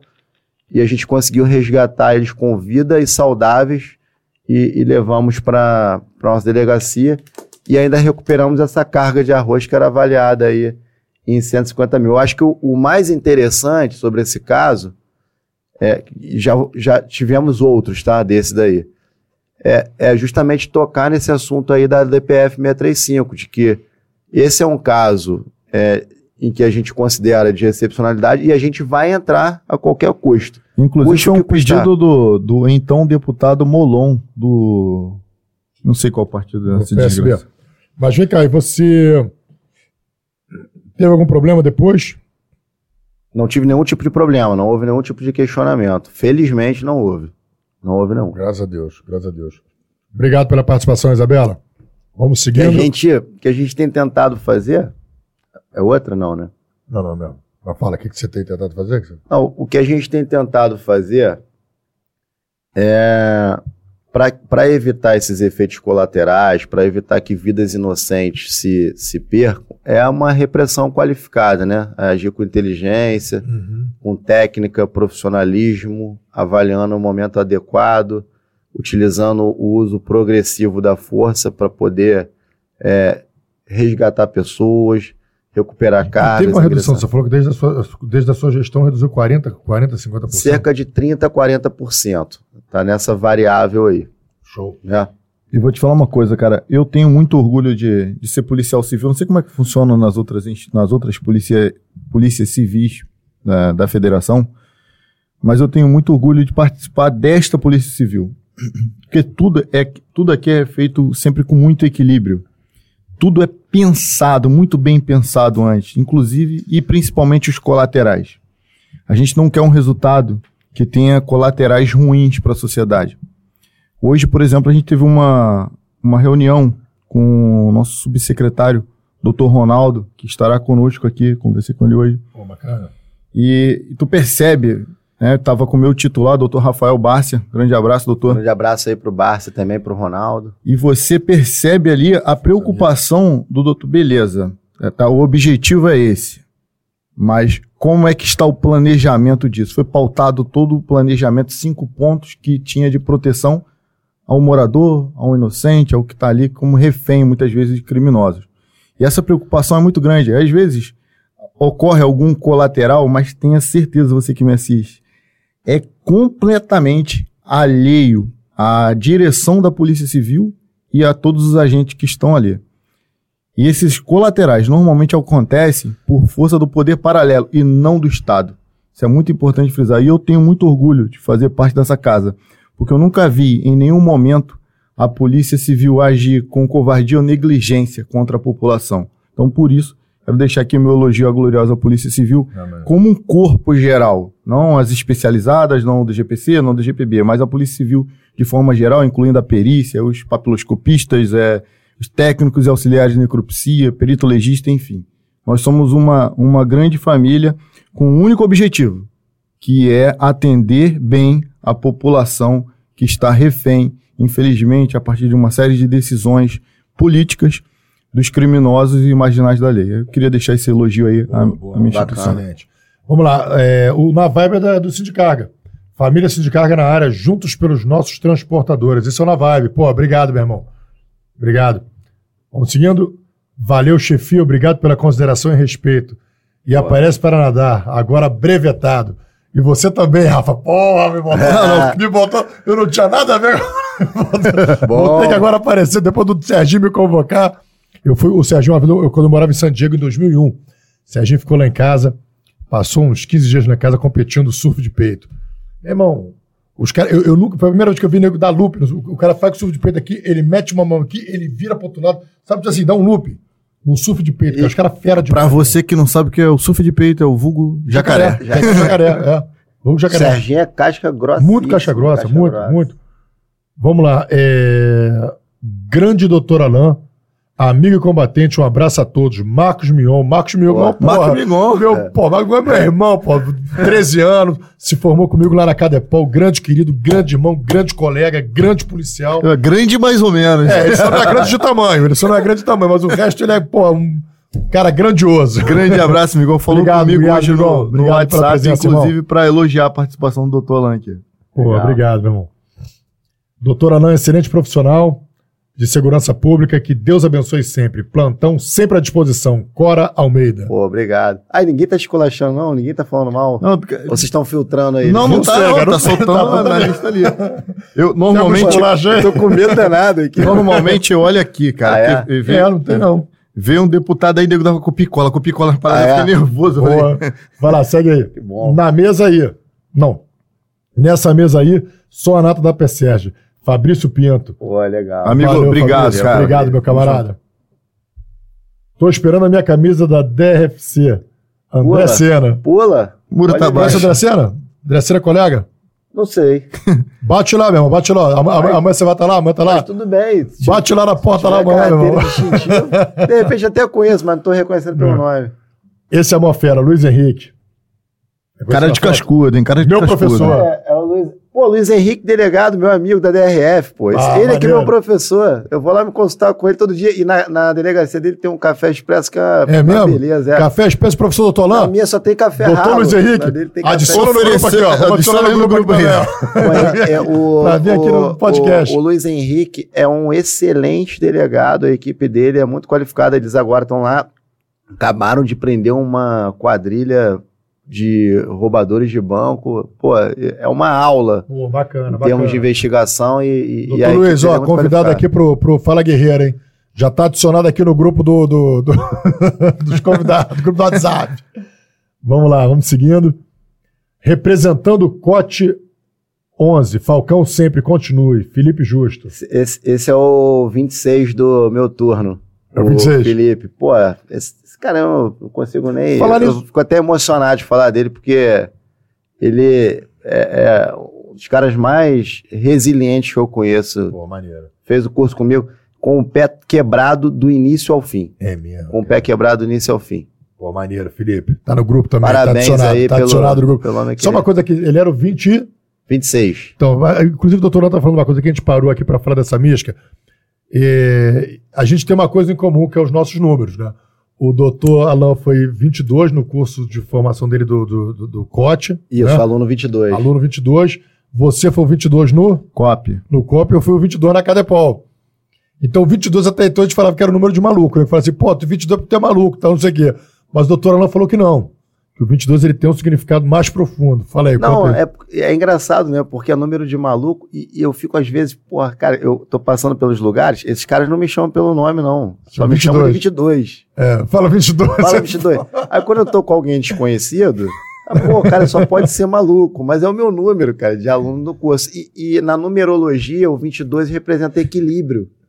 Né? Ao contrário do que pode É o parecer, é o né? contrário. Justamente Então, o contrário. é, Eu ia no bingo com a minha avó, falando, dois patins na lagoa. Dois patinhos na isso mesmo. pois é. Vamos lá, segue aí. Doutor Alain, o melhor da PSERG, Rodrigo Rosa. Pô, aí o amigo dele, vai, o Aloysio, que é amigo e sócio dele, vai ficar com ciúme, hein, cara. O Aloysio Falcão? O Aloysio, é. Aloysio Falcão também, força amiga Mas também. tudo bem, eu aceito, não tem problema nenhum, não. O Rodrigo Rosa é delegado também. Ele é advogado. Advogado. É, meu amigo, advogado. Coach, coach de, de concurso também? Ajuda o pessoal no concurso? Ah, não, mas o, o, o O Aloysio... sócio dele é o, Alu, o É. Aloysio e o Aloysio Falcão. É, no- nosso. mas, mas numa outra empresa, não tem nada a ver Ah, com maneiro, o coach, maneiro. não. Pô, Rodrigo, doutor Rodrigo, obrigado aí pela presença, pela audiência também, querido. Se inscreve lá. Se inscreve lá, vamos lá. Sabe muito. Delegado de altíssimo nível, os irmãozão, Opa, Alexandre Aires. hoje aí, abração pro Aires, que é o, o advogado lá do Sindicarga. Casca bacana, grossíssima, Black bacana. Belt. Maneiro, maneiro. É do time. Excelente entrevista, doutor Alô, sabe muito, super fã. Florinda Matos. Trabalha comigo lá também. Um beijão, Da Florinha. Cargas também. Trabalha Pela, na pela, Cargas. pela lá. minha, pelas Pô, minhas a mulherada contas, grande lá na Cargas, né? A mulherada lá Tem, fortalecendo. tem, tem bastante. Que maneiro. O público feminino lá é, é bem dividido, né? Metade, metade. E eu, e eu gosto de trabalhar com, com o público feminino porque elas são muito detalhistas. Exatamente, não deixa passar nada. Não deixam É, passar nada. é. É, pro que elas se propõem a fazer, elas são ótimas, assim. Então, é, e, e é muito importante você ter esse universo heterogêneo de É. pessoas dentro de uma unidade, dentro da polícia. Não só com relação a- a- a- ao É. sexo, mas com relação à área de conhecimento. É. Isso é muito importante. Você tem pessoas formadas em TI, veterinária, medicina, maneiro, direito e tal. Então, essa, essa, essa interdisciplinariedade enriquece muito a troca de informações, né? E, mas, mas tem umas características, acho que assim. a tem- multifunção da mulher, que ela tem que ser- é claro consegue fazer tem- mil coisas ao mesmo A tempo. mulher, a mulher, diferentemente do homem, ela tem uma atenção difusa maior do que nós. Tem uma atenção concentrada. A gente consegue fazer bem uma coisa, né? A mulher, ela consegue fazer diversas coisas ao mesmo tempo. Cara, tem a questão da organização também, né, cara? Eu passei Eu- minha vida inteira. É. Eu passei minha vida inteira, qu- quando chegava, eu anotava a matéria na escola, tal, não sei o quê. Mas na hora da prova, quando eu olhava pro caderno da minha amiga, pô, o caderno era todo organizadinho, cara. Eu abria a mão do meu caderno pra tirar xerox do dela pra estudar pelo dela, que era Pô, tudo mais organizado. Peraí, letra peraí. bonita, Peraí que eu também sou multifunção, mas sou igual o pato. Eu nado mal, vou mal. Tá bom, é, é- Nada mal, voa mal e, e anda mal. Vamos seguindo. Excelente entrevista, doutora Alan sabe muito. Super- ah, não. Que Deus continue abençoando. A Souza. Amém. Será que é a Aline? Trabalhou comigo na 72? Não dá pra ver ali. Tô... Não, tá a Souza. Se for a Aline, um beijo. Se não for a Aline, Um beijo Ah, também. também. é, é a Aline, esposa do, do Vaz, que trabalha comigo, do Thiago ah, Vaz. família Vaz, família Vaz. É, pô, um Deus beijão, abençoe, estamos Aline. Família Vaz. Fica com Deus aí. Grande Valeu, abraço, Aline, grande abraço. E toda a família Vaz. O, o marido dela, o Thiago Vaz, ele foi o sindicante do inquérito da Flor de Lis. Ah, Então, bacana. ele é o responsável pela investigação da Flor. Excelente policial, Pô, dedicado. Maneiro. maneiro. Então, fica aqui a, Bacana. meu abraço para a família inteira. Vai seguindo a excelente Sandriana Santos. Obrigado, Sandriana. Obrigado pela audiência, querida. Doutor Alain, o Nascimento deve estar assistindo a live. Manda um abraço pra ele, ele é seu fã. Rodolfo Bianco Rente. O ah, Nascimento Rodolfo, fala- já mandei. O É, ele falou, o Nascimento Nascimento foi. se é. manifestou aqui com a gente. Aqui. Vamos lá. Guerreiro, cheguei. Ingrid. E Ingrid. Pô, tá sempre Essa é- gente Ela é aí. sócia, sócia dos É, bastidores aí. Te amo, Ingrid. Tá sempre com a gente. Tá sempre com a gente Porque você estava trabalhando, a pessoa divulga, divulga. É verdade, ela divulga muito o nosso. Divulga nosso... mesmo. Às vezes eu esqueço de divulgar, ela, ela divulga, eu falo, caramba, eu divulgo. Se não me engano, o doutor Antônio Ricardo também trabalhou no caso Flor de Lis, procede? Então, o Antônio Ricardo, ele era o, o DGHPP na época, né? Ele era o diretor-geral do, do Departamento de Homicídios. Ele Uhum. não teve participação direta na, na investigação, não, mas ele conduzia o departamento como Entendi. todo e eu dava ciência da, do curso da investigação para ele. Ele estava se inteirando Show. da- das diligências que eram, que eram realizadas durante o. Bacana. Segui- Ah, que você foi o Ideal Clean, serviço agora. Parabéns, ela, você é um exemplo para todos nós. Gabriel Poiava Martins. Esse cara é delegado de polícia também, é meu amigo de infância. Aquela, aquela menina que tá ali, a Manu, é minha filhada. É delegado aqui no Rio, Ele Gabriel? é delegado aqui no Rio, ele tá no, no núcleo de lavagem de dinheiro. Pô, que E maneiro. a Mariana, a esposa dele, também é, é delegada de polícia. Pô, bacana. Pô, núcleo de lavagem de dinheiro, isso é, isso é, pô, isso é uma área importantíssima É, para o nosso estado. Importantíssima para arrecadação de valores, Não, né? Para nossa, pro nosso estado. Tá adicionado no grupo também, vou botar aqui o doutor Gabriel aqui no grupo também. Vamos seguindo. Melhor delegado, excepcional profissional, ser humano e ser humano. Força e honra, Rodrigo Rosa. É o Rodrigo, né? Alô, doutor doutor. Aloysio. Doutora Luiz, Ah. vamos lá. Doutor, e aquele R10 da Armalite? Ah, é porque eu, eu, eu uso um, um fuzil, né? Um AR-10, que é um calibre 762. Ele deve estar se É referindo o a que isso. você Ele gosta deve- de, de- É o que você opera. É, é o que eu, é o que eu tenho predileção por, por utilizar. Eu uso um, um R10, é um calibre é, que tem um, um Por que, que poder esse- destrutivo. Por que, que você escolheu esse fuzil? Você se adaptou? Qual, qual, qual foi o momento que você... Não, na verdade, esse agora era o que tinha, tinha alguns fuzis à disposição. Eu fiz, eu fiz uns testes lá com alguns e esse foi o que teve o melhor desempenho. Então eu acabei optando por ele. Mas é um calibre que, no momento de combate, do confronto, ele desempata, né? Porque a maior parte dos calibres que são utilizados aí são 5,56 de fuzil, então é um calibre que tem um, um potencial lesivo um pouco maior e um poder de coerção maior. Então Ah, você pegou ele na cargas ou você já estava com ele? Ele estava na carga. Ele estava na carga. Ele estava na Tá. carga. Vamos seguindo. Excelente entrevista. Mandem um abraço para a rapaziada da DDSD, vizinhos da DRFC. Nasci de Paulo. Luiz. Pô, um grande abraço aí, Luiz. Um abraço aí para DDSD. toda a rapaziada da DDSD. Delegacia de Defesa dos Serviços Delegados. É isso aí. Agora aqui, ó. Alan, conta a história do italiano na época da faculdade. Pronto. Pô, não vou fazer isso não. Não, Ah, vai. não. Não, não, Muito não. obrigado, Gabriel Medina. Agora você, você está no grupo e com Agora três tá- estrelas agora. Só botar o doutor Alan. Prioridade aqui na Eu lista. tenho que falar coisa de polícia aqui, cara. Os caras estão pedindo pra eu contar a história do italiano. Conta cara. a história do italiano. Isso Não, é vida. mas olha só. Isso, é- isso é- isso faz parte da sua formação. Não é, cara. Cê- olha só, você sabe o que é italiano? Não. Não. Italiano lá em Terói é é o joelho do Rio. Ah, tá, tá, tá. O, ju- o salgado, o joelho, Aham. é italiano lá em Terói. Aí o que aconteceu? Teve um dia, aquele período que você tá duro de grana na faculdade, pô, com vários amigos, a gente tava reunido na, na, na lanchonete. Um dos amigos virou e falou assim: pô, cara, tô com tanta fome que eu comeria 10 italianos. Porra, aí. É. Aí beleza, tô com tanta fome que eu comeria 10 italianos. Ah, Aí eu, eu também, que tava com fome, virei pro colega e falei assim: ó, 10 eu não como, não, mas 7 eu comeria. Aí eu, pô, o colega mais abaixo tá lá falou assim: meu irmão, se vocês comerem 10 e 7, eu pago. Aí de- saímos da faculdade, descemos pra lanchonete, era um podrão que, assim, isso é deplorável, deplorável. Tinha, assim, no, no balcão, uma carreira de joelho, que é o italiano lá de Niterói. Massa pura, meu. 30 por 20 centímetros de largura. um filetinho de queijo, um Bom, filetinho. file- um filetinho de presunto e a massa crua simulando queijo, né? Então, e o refresco ficava no balde, o cara mexia com cabo de vassoura, refresco de caju. Aí a gente começou a comer, pô, o colega lá que queria bancar a missão de 10 não conseguiu, voltou, eu tava no sexto, já tava passando mal. Maluco. Eu- Aí, pro corte aí, imagina. Eu comeria sete italianos. Pessoal É, curioso não, não, vai abrir. É, é. Aí, jo- joelho, joelho, joelho, joelho. Quando chegou no sexto, cara, não tava aguentando mais. Falei, pô, mas eu já cheguei até aqui, agora eu vou, vou até o final. Então, se isso por acaso, se isso por acaso virar corte, pra você, ô curioso, se deu mal ou mente poluída. É isso aí. ó. Cara, no último salgado já tava entalado já, mas resolvi cumprir a missão como guerreiro que sou e fui. Cara, eu fui pra casa, quando eu cheguei em casa. O, o final da história não dá eu contar, mas até essa parte dá. Eu cheguei em casa, mas irmão, arrependido, óbvio. E aí, porra, tava um calor do cacete. Eu liguei o ar-condicionado, tomei um banho gelado. O, o, tenho certeza que o quarto tava gelado, mas eu suava frio.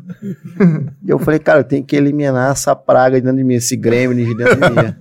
Eu voltei pro banheiro, como botava o dedo na garganta. Eu falei, cara, não dá pra dormir assim, não tem como, eu vou morrer aqui, eu vou ter um infarto aqui. Eu botava o dedo na garganta, o negócio fazia assim, ó, pum, pum, igual uma bola de boliche. Não, de- não desceu, aí no dia seguinte evoluiu, o resto da história não dá pra contar, eu só conto entre amigos. Mas, Já pô, o foi- mas essa- o- o bacana- largou, um, largou um rabo Agora, de macaco. agora o bacana, rabo de macaco. o bacana é o seguinte: vocês fizeram faculdade juntos juntos. e hoje são delegados na Polícia Civil juntos. Juntos, Isso é. é maneiro Vocês demais. chegaram a estudar juntos ou, ou cada um foi pra um, um caminho, depois vocês se encontraram? Não, a gente, a gente estudava juntos. Do mesmo concurso? Passaram É. no mesmo concurso? E, e uma coisa legal que eu queria falar aqui hoje é o seguinte: eu tenho alguns amigos da época do colégio, da época de faculdade, da época de cursinho, que hoje são policiais civis Que maneiro. e que estudavam comigo. E que hoje a situação poderia ser totalmente ao contrário, eu- eles serem delegados e eu policial. Aham. que eram, eram caras que tinham tanta capacidade ou mais do que eu, e, e por uma situação do destino, acabou que cada um foi ocupar um cargo. Mas por que, que eu me comporto dessa forma? Porque eu sei o quanto esses caras sabem e têm para dar para a polícia. E eu, eu digo para todo mundo: a primeira coisa que me pergunta, o que, que você faz da vida? Eu falo, eu sou polícia.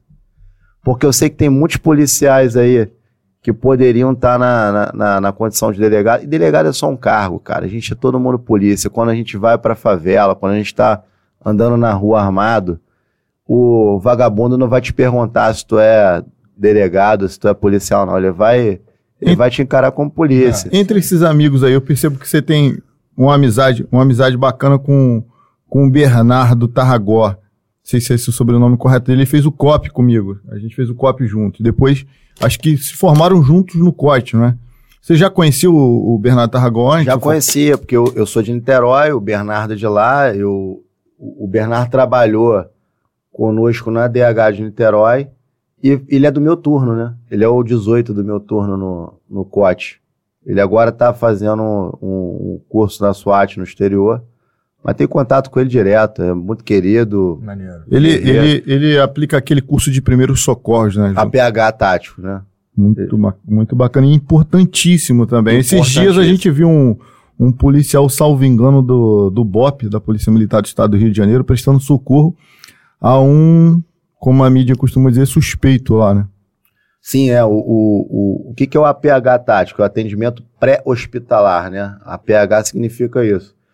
Num combate, quando um, um, um, guerreiro, né, um combatente, ele é atingido, ele, ele é lesionado em combate, esse primeiro atendimento, essa primeira abordagem é muito importante para que ele possa ter um, um encaminhamento para um hospital de referência com o máximo de qualidade possível. Não.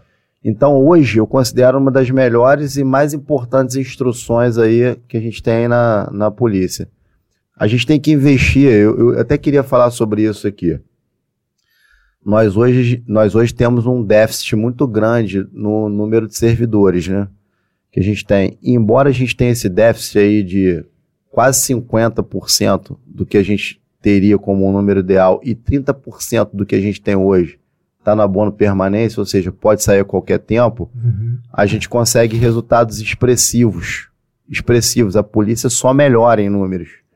É, isso, tem, isso tinha que ser mais divulgado aí para a sociedade, para a imprensa, é, para a população de uma forma geral. Mas o que, eu, o que eu reputo mais importante hoje na polícia, além do aparelhamento, além da gente ter uma estrutura de trabalho, é o investimento no ser humano. É, porque é o ser humano que tem feito a diferença no nosso dia a dia. O policial qualificado, o policial que busca o conhecimento. Eu fui fazer o curso de, de operações táticas especiais para te, testar até onde eu podia ir, mas para buscar conhecimento, para poder ter condições de, de me defender melhor, para poder ter condições de defender a minha família, os meus amigos, ou até um terceiro, um, eu é, desconhecido, né? os meus liderados para saber de que forma eu posso atuar. Então, o, o, eu sou entusiasta de treinamento, tanto na área operacional quanto na área de inteligência. Eu acho inadmissível um policial é, receber um armamento e não saber utilizar. A nossa ferramenta de trabalho como delegado de polícia é a caneta ou o computador e também a, a pistola. Mas na rua, aquele policial que diligencia, faz diligência externa, a ferramenta de trabalho dele é a arma. Se ele não souber utilizar o armamento dele, se ele não tiver uma rotina, uma regularidade, uma constância de treino, ele não vai saber empregar aquele equipamento como ele deveria. E a vida dele está correndo risco. Isso, isso, é uma coisa, doutor, que eu já falei até aqui no, no nosso primeiro podcast. Falei, cara, duas coisas que o policial precisa saber: é atirar e sair na porrada. Porque Primeiro você precisa saber sair na porrada, se defender, porque aí você, você, você, vai. A última coisa que você vai recorrer é a arma. Você vai recorrer à arma realmente quando você vê que não, não, não, não resolveu, ou você está diante dessa, desse, desse, dessa ameaça armada também.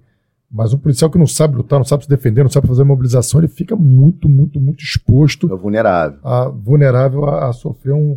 Vamos só botar mais alguma, algumas coisas. Ah, não, depois do. do Mas do antes, queria um abra... mandar um abraço pro Cauê, que é Jaguar, e pro Vitor, que é Falcão, que também é, ministra uma aula, aula de, APH, APH tática. grande abraço é, pro O Vitor é do meu curso é, também, do meu fera, turno. Aí é. o Vitor é meu, meu parceiro, assim, eu já era inspetor, o Vitor passou para oficial de cartório. Eu lembro dele treinando no Centro Esporte lá de Caxias e, e a gente amargou um plantão lá que sabe, Vitor. Veterinário de primeira. É. é. Veterinário Pô, de primeira, maneiro. já tem conhecimento na área médica veterinária, né? Então, e é um cara super simples, humilde, Ele é. querido. É. Pô, moleque do bem mesmo. Do é. Bem mesmo. A Isabela Buquerque voltou aqui, valeu, parabéns pelo podcast. Obrigado, Ô, Isabela. Isabela. Obrigado aí. Obrigado aí pelo carinho. O que mais? Alô, presidente, manda um abraço pro Vaz Bebezão e nunca esquecendo o Davi. Pô, um, grande abraço aí pro Thiago Vaz, pro Luiz, Bebezão e pro Davi, que é o meu chefe de serviço. Maneiro, maneiro. Meus, meus grandes amigos. Segue mais um pouquinho. Grande Alain, doutor Alain, uma honra ter ombreado ao lado dele na divisão de homicídio de Niterói São Gonçalo e hoje vizinhos de unidade. Fora o craque dentro das quatro linhas. Craque é de futebol? Ah, eu jogava bola no time dele, isso aí é elogio. É. Né? Valeu, Diego. Eu Diego Bastos. Obrigado, meu camarada. Obrigado. Leila Duarte. Minha madrinha. de você. Minha madrinha. Que maneiro, que Beijo. maneiro. Família Duarte aí presente com a gente, é, obrigado. Legal. Doutor Alain, referência para todos, exemplo de liderança, inteligência, competência. Abraço a todos do programa. Igor Marinho. Igor é chefe de serviço da DECOM, onde trabalha a doutora O Igor é Karina. é parceiro. Gente boníssima. Grande Pô, abraço, Maria. Igor. Excelente Sempre me atendeu também. muito bem lá. Um deixa abraço, dar, Igor. Deixa eu dar outro pegar. Vamos voltar aqui um, um, episódio também que foi muito marcante, assim, que na verdade as pessoas se apareceu bastante na, na televisão, que foi do jovem João Pedro. Né? Você era, de, era delegado titular da DH. DH de Niterói. De Niterói, foi no, no Morro do Salgueiro. Morro do Salgueiro, você teve muito. Você, você conhece aquele morro de, de, de Cabo Rabo, né? Foi na comunidade Salgueiro, foi na é. comunidade Salgueiro. É. É, conta pra gente primeiro o, o episódio, né? E, e depois o, o, desenvolver, o episódio de João Pedro. Bom, já para iniciar o assunto, eu, eu, eu, já, eu já, já, já vou começar dizendo que talvez tenha sido um dos dias mais tristes é, da minha vida como policial. Porque quando você tem uma ocorrência envolvendo a morte de, de uma criança, né, um adolescente, inocente, independentemente de quem tenha causado esse resultado, isso aí vai ser verificado a posteriori pelo Poder Judiciário, você tem um dia triste. Você, você vai para casa lamentando é, aquele tipo de situação. Uma tragédia, né? Uma, tragédia, uma tragédia, uma tragédia. Eu sempre tive uma sensibilidade mais, é, é, mais apurada para ocorrências em que se envolve como vítima ou uma criança, um adolescente ou um idoso, né? A criança porque é um ser humano em formação e o idoso porque pô, já passou por tanta coisa naquela, na vida, não precisava passar por aquilo ali no final, né? Na hora de, uhum. de, de coroar, colocar a cereja no bolo. No dia, no dia da situação do João Pedro, eu era titular da, da DH Niterói e ao chegar na minha unidade, reparei que tinha alguns veículos é, da Polícia Federal, blindados da Polícia Federal e blindados da CORE, parqueados ali no entorno do, da, da minha unidade. Fiz contato com o chefe de serviço, ele me informou que haveria uma operação na nossa área de circunscrição. E aí eu pedi para que ele especificasse em qual localidade. Ele me informou que seria no Salgueiro. Eu me reportou que era no Salgueiro. Eu falei para ele: ó, eu tenho algumas diligências para fazer lá, de recon, atividade de reconhecimento. Tem três pontos lá que eu quero dar uma olhada. Quando terminar a ocorrência, vocês podem passar nesses locais comigo? E, pô, doutor, sem problema nenhum. É sua área de circunscrição. É, o senhor é Falcão. Então o senhor pode embarcar no blindado, que assim que encerrar a diligência lá, a operação, a gente, a gente parte com o senhor para os pontos onde o senhor precisa fazer a, a análise dos locais. E assim foi feito. Por que, que foi feito assim?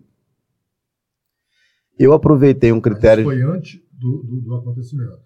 Antes do acontecimento. Do... Antes do acontecimento. Desculpa, isso foi antes do acontecimento, no briefing do, do, do da operação. Não, Eu não participei de briefing da operação, eu só pedi embarque num blindado tá.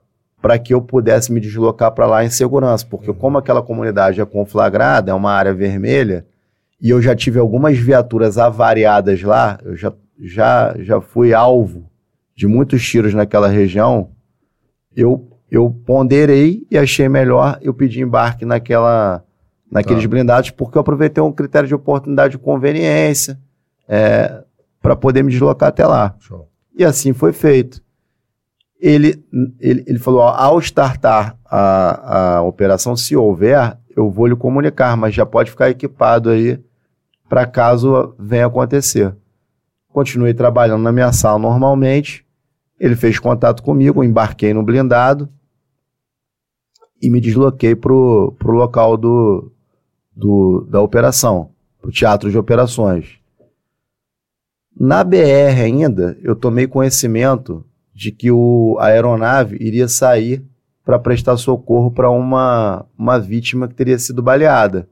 Até então eu não sabia se era um policial se era um criminoso ou se era um inocente. O rádio deu pane. Até chegar lá, eu percorri um grande trecho da BR A gente entra no Salgueiro pelo Portão do Rosa, que é uma área da comunidade que tem estrada de terra, tem cancelas, tem barricadas. Tiveram dois ou três combates para a gente poder debelar a justa agressão até chegar naquele ponto. Então isso durou bastante tempo, até porque o, o, o blindado ele tem uma velocidade de cruzeiro baixa. Quando a gente chega ao local, eu, eu permaneci embarcado no blindado e um dos delegados da CORE, o delegado assistente da CORE, me reportou o fato e me disse que o delegado titular queria, é, queria me passar a situação toda. Foi passada a situação, eu interditei a casa, entrevistei os policiais, entrevistei as testemunhas, conduzi os policiais, o armamento, todos os vezes pedi a perícia, foi feita uma perícia de local, foram conduzidos para a base e as diligências foram feitas de forma é, protocolar, uhum. protocolar. E me causou espanto na época, a, as notícias de jornal, dizendo que o delegado que investigava o caso estava na ação que causou a, a morte do, do jovem. Você, tava, você causou quando, a morte e investigou também, querendo jogar uma... Exatamente, quando na verdade eu estava longe de lá.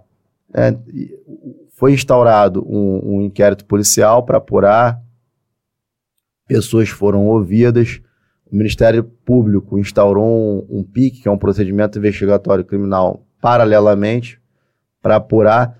E hoje eu, eu sou testemunha do, do caso, onde três policiais foram, foram indiciados por homicídio doloso. Então, hoje a situação é essa.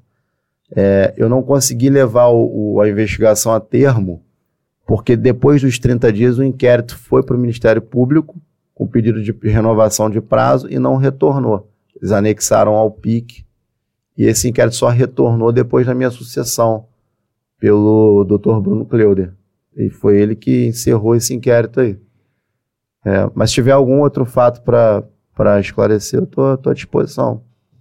Você nunca foi escutado pelo Ministério Público? Eu nunca fui ouvido pelo Ministério Público. Eu fui arrolado como testemunha da acusação e da defesa agora para falar em juízo. Entendi. Entendi. É, não, não diretamente relacionado a esse fato, mas num contexto geral, é, a que nível o senhor, o senhor acha que a imprensa influencia nas decisões judiciais e até mesmo do Ministério Público? Até que ponto o senhor entende que o clamor público, que a imprensa, a imprensa tem um poder. Ela, joga, ela joga na tela do, do, do, do jornal da manhã Agora, operação da, da Polícia Civil, da Polícia Militar, helicóptero, não sei o que, não sei o que. É, que, na minha opinião, uma, opi uma opinião de, de, de, de, de cidadão comum, vamos assim dizer, é um erro ter uma aeronave de imprensa sobrevoando uma área em que há confronto, né? Por, por si só já é um erro. Pode ser que essa, essa aeronave seja alvejada por criminosos, né? até por confundir com aeronave policial, como foi o caso daquela aeronave privada que foi alvejada diversas vezes quando sobrevoou, sobrevoou o complexo da Penha ali. Mas até que, até que nível o senhor acha que a, a manipulação da imprensa influencia em decisões judiciais? Essa resposta passa muito mais pelo profissional da área jurídica, né? seja o promotor de justiça, seja o juiz de direito, seja o delegado de polícia, do que pela própria, pela própria, pelo próprio veículo é, que vai carregar essas informações. É, a imprensa faz o seu trabalho da melhor forma possível, na medida que eles querem levar aquela informação para a sociedade. É o papel deles. Cabe ao profissional do direito, o operador de direito, fazer esse filtro apurado e realizar o trabalho dele com isenção, sem se submeter aí às pressões, o clamor público. Eu nunca deixei com que as pressões populares ou, ou, ou, a pressão da imprensa por um resultado é, rápido e impreciso me, me orientasse nas minhas investigações. Eu sempre agi com isenção, é, porque a, a minha caneta, para mim, é o mais importante. Né? Depois, quem vai declarar é, sobre o trabalho em juízo sou eu. Então, essa resposta aí passa muito mais pela, pelo nível de influência do, do operador do direito sobre o que a imprensa veicula ou não. É, mas, mas respondendo de forma objetiva, é, ela é capaz de influenciar, é, é, ela é capaz de agir como massa de manobra para um operador do direito que tem um psicológico fraco, ele, ele realmente vai sofrer influência, ele vai sofrer pressão e vai fazer talvez de forma assodada. Para não me comprometer, para não me comprometer deixa, deixa eu dar o que é. o povo quer, entendeu? Exatamente, é. mas, mas é, varia muito. Se você tiver um bom profissional, um cara firme, que, que haja com justiça e não com justiçamento. Ele, ele, ele, não vai ceder à pressão. Né? Então... É verdade. Pode soltar mais algumas, alguns comentários aqui também? Tá bombando aqui o Vai no. Da onde a gente parou? Pô, essa hora o pessoal tá acordado? Pessoal tá. tá acordado. Vamos embora, cara. A audiência não cai. Eu tô sem sono, hein? Gente, deixa essa questão. Como é que é? Gente, deixa essa questão de comer e tá indo pra lá. Não, Mônica. Valeu, Mônica. Aí, ó. Deixa. Doutor Alan, conta sobre a sua época da faculdade, como foram os estudos para delegado. Depois ele entra nesse assunto. Matheus Oliveira que falou, que perguntou. É, abração para todos vocês. Udo Ramalho, meu amigo, lá do Piauí. Obrigado, Udo. Grande abraço, meu camarada. Saudade de você, irmão. É, ser humano incrível que amo muito. Minha tia. Lédia Duarte. Lédia Duarte. Minha tia Lédia, também. Lédia. Lédia. Lédia. Também te amo, tia Lédia. É, tia Lédia, um grande abraço. Família Duarte aí, firme e forte com a gente. Excelente podcast. Valeu, Udo. Obrigado, meu querido. Opa. Lá do Piauí, meu brother. Lá de Parnaíba. Delegado mais lindo do mundo, meu orgulho, Boa. meu amor, adorando a entrevista, parabéns. Adivinha quem é? Patrícia Tomás, acredito ah. que seja a mãe do. é, é, é, sua, sua minha mulher, minha mulher. Minha mulher. Minha mulher. Te amo, Paty. Obrigado, Patrícia, pela audiência. Valeu. Não esperávamos outra coisa, né? Que você estivesse assistindo, pô. Imagina. Imagina. É, grande entrevista, doutor Alain Duarte, aparece, aparece com o Davi na, 91 BDP. Ah, vamos sim, café. vamos sim. Hamilton Leite. Ô, Hamilton, um abraço. Valeu, Hamilton. Um grande abraço, querido. Privilégio imenso trabalhar com esse amigo. Delegado que, por onde passa, deixa um rastro de admiração e respeito. Davi Nunes. Você é o meu é o chefe de serviço, né? Maneiro, Davi, né? maneiro. né? Gente boníssima, gente na melhor qualidade, competente, trabalhador. Pô, bacana, cara é um, é um lord inglês. Valeu, Davi. Grande abraço, irmão. Fizemos o curso de tiro de precisão de longa distância. Doutor Alain representou. Casca grossa, tamo junto. Grande Peter. Peter Pereira. Peter, Peter Pereira. Peter, é isso Que aí. curso foi esse aí que vocês fizeram? Foi, foi um pela Core ou foi? Não, foi um curso fora da Core de, de atirador de precisão. O Poti, que é, o, que é um sniper da Core, ele dá o curso de sniper, né? Eu sei quem é, um grandão, né? É. Sei quem é, sei quem é. Ele, que, dá, um, ele que ministra esse curso, né? Parece um vídeo. Como, é, como é que é o nome? Eu sei que é. Como é que é o nome do, do curso mesmo? Tem um. É... Hawk. Hawk. Hawk. Hawk tem uma é. numeração depois, né? Hawk, um número, é, né? É, é. Muito bom, muito bom. Recomendo. Pô, tio, ó, tô fazendo propaganda do social, a segunda etapa. Legal, legal. eu, vi, eu vi no Instagram, pô, tio. Inclusive, eu sigo no Instagram, eu vi esse, esse curso Hawk, alguma sabe coisa. O, sabe o arroba lá do, do Poti? Cara, deixa eu ver aqui o, o Instagram tá, dele. Aqui solta a próxima aí enquanto o Rafa vê o... Pô, ajuda, ajuda o amigo aí, porque é, é, merece, é competente. Acabou? Rafa Acabou? tá procurando aqui. Já achei, já achei. Já achou? Se você quer fazer um curso é de... Hawk, Hawk 37 Underline Sniper. Ih, eu, eu já vi esse perfil. Hawk 37 Underline Sniper. Vale é muito o curso do Poti Alexandre, é um curso de... Como é? O curso de tiro a longa distância, não é isso? Ele é raio 36, Falcão 30, 78. É, é, Hawk, é, Sniper da Core. Deixa, Pô, deixa, cara, é, cara isso aí. extremamente... Isso aí. Olha quantos cursos ele tem, bicho. Então anota. Fora, fora a parte prática, né? Anota aí, produção. H-A-W-K-37 underline sniper. Anotou aí? Pegou? Joga então, cara, se você tem dúvida se pode fazer, como fazer, segue ele, ele vai te explicar melhor que a gente. Um Bom, grande abraço. Cara, aí. é Raio 36, Falcão 78, Sniper da Core, Sierra 34. Bota o cara no grupo, AP, irmão. APP, DOE, APPPF, Sierra 67 instrutor de tiro, pô, pronto, vai estar no grupo. Tem que estar no grupo aqui. Vou botar aqui no grupo aqui. Não, é super, super capacitado. O, Porra, maneiro. o curso lá é excelente. Desliga o teu Igor. A Isabela Albuquerque falou o seguinte: para mim, o maior erro. E, e é jornalista, né? Ela é jornalista, a Isabela é, Albuquerque. É, né? é jornalista. Para mim, o maior erro da imprensa é muitas vezes defender bandido, criticar ou atrapalhar o trabalho. Um absurdo. Isabela, Obrigado, a gente aí. concorda isso. Nível do nosso Eu acho assim, público co- a hoje coisa que altíssimo, mais, assim, a coisa que mais me incomoda, Isabela e, e doutor Alain, é quando tem uma ação e, e tem um efeito colateral que, infelizmente, é, uma guerra ela tem efeitos colaterais.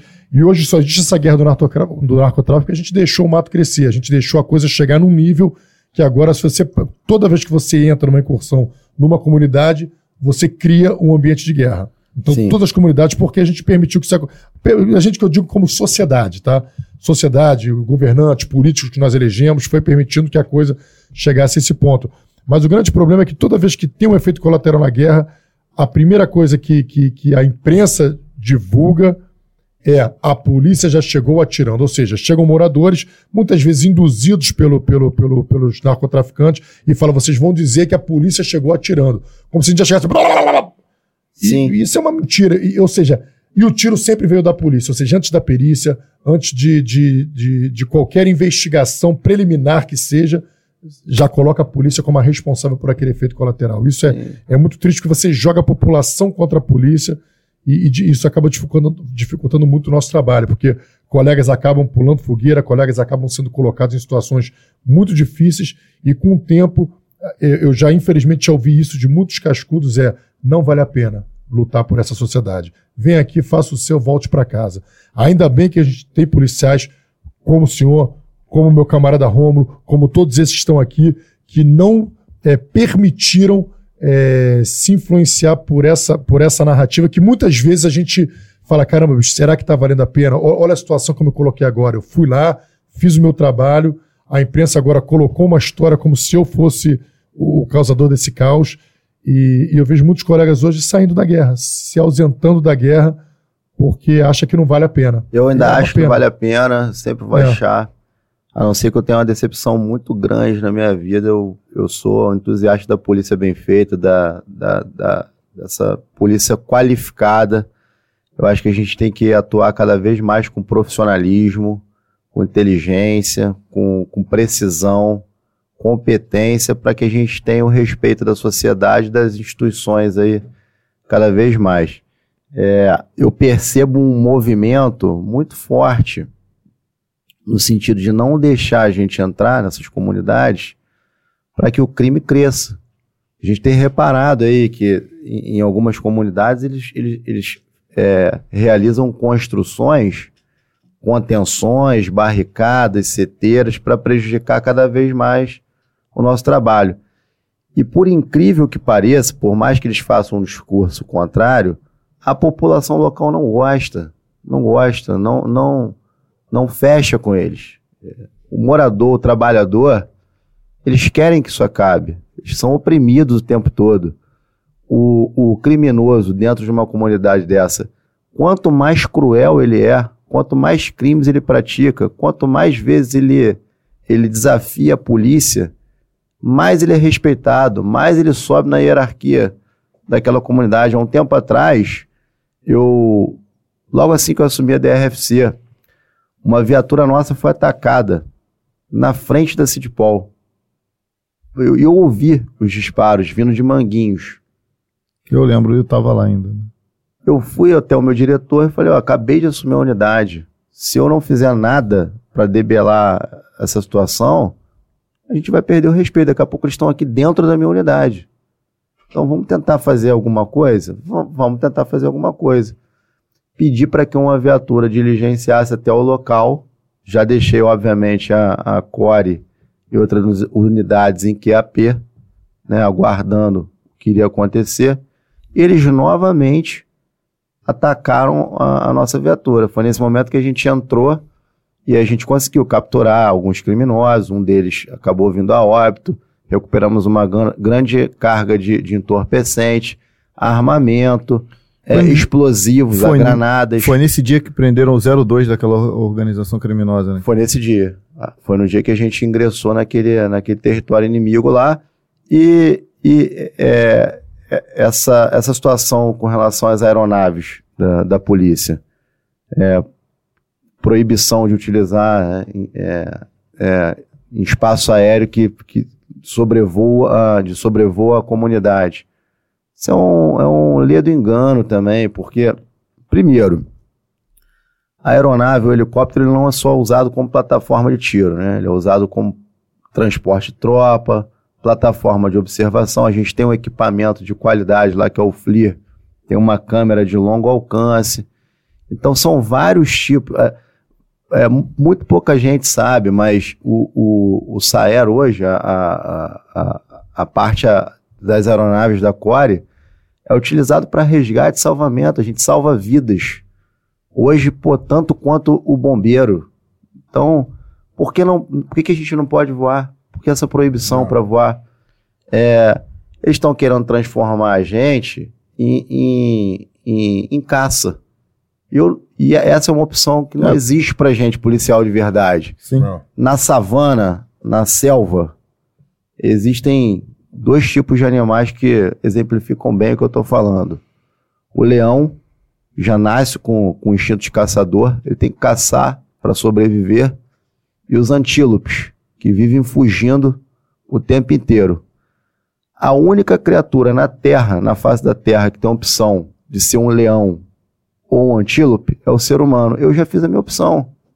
Eu não vou virar caça deles, nem na minha casa, nem lá dentro.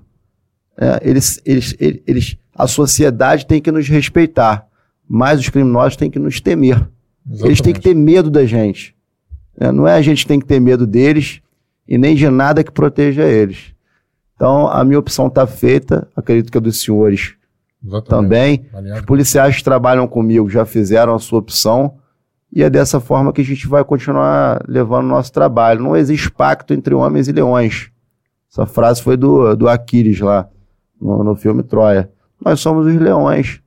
Nós não podemos ser atacados. A gente tem que estar sempre em situação de vantagem. E fazendo a menção aqui o helicóptero, quando você tem uma supremacia de poder, você evita ataques o inimigo ele vai, vai, vai ver que não tem chance vai, vai e ele vai recuar. A gente evita efeitos colaterais dessa forma. Então a gente não pode atuar.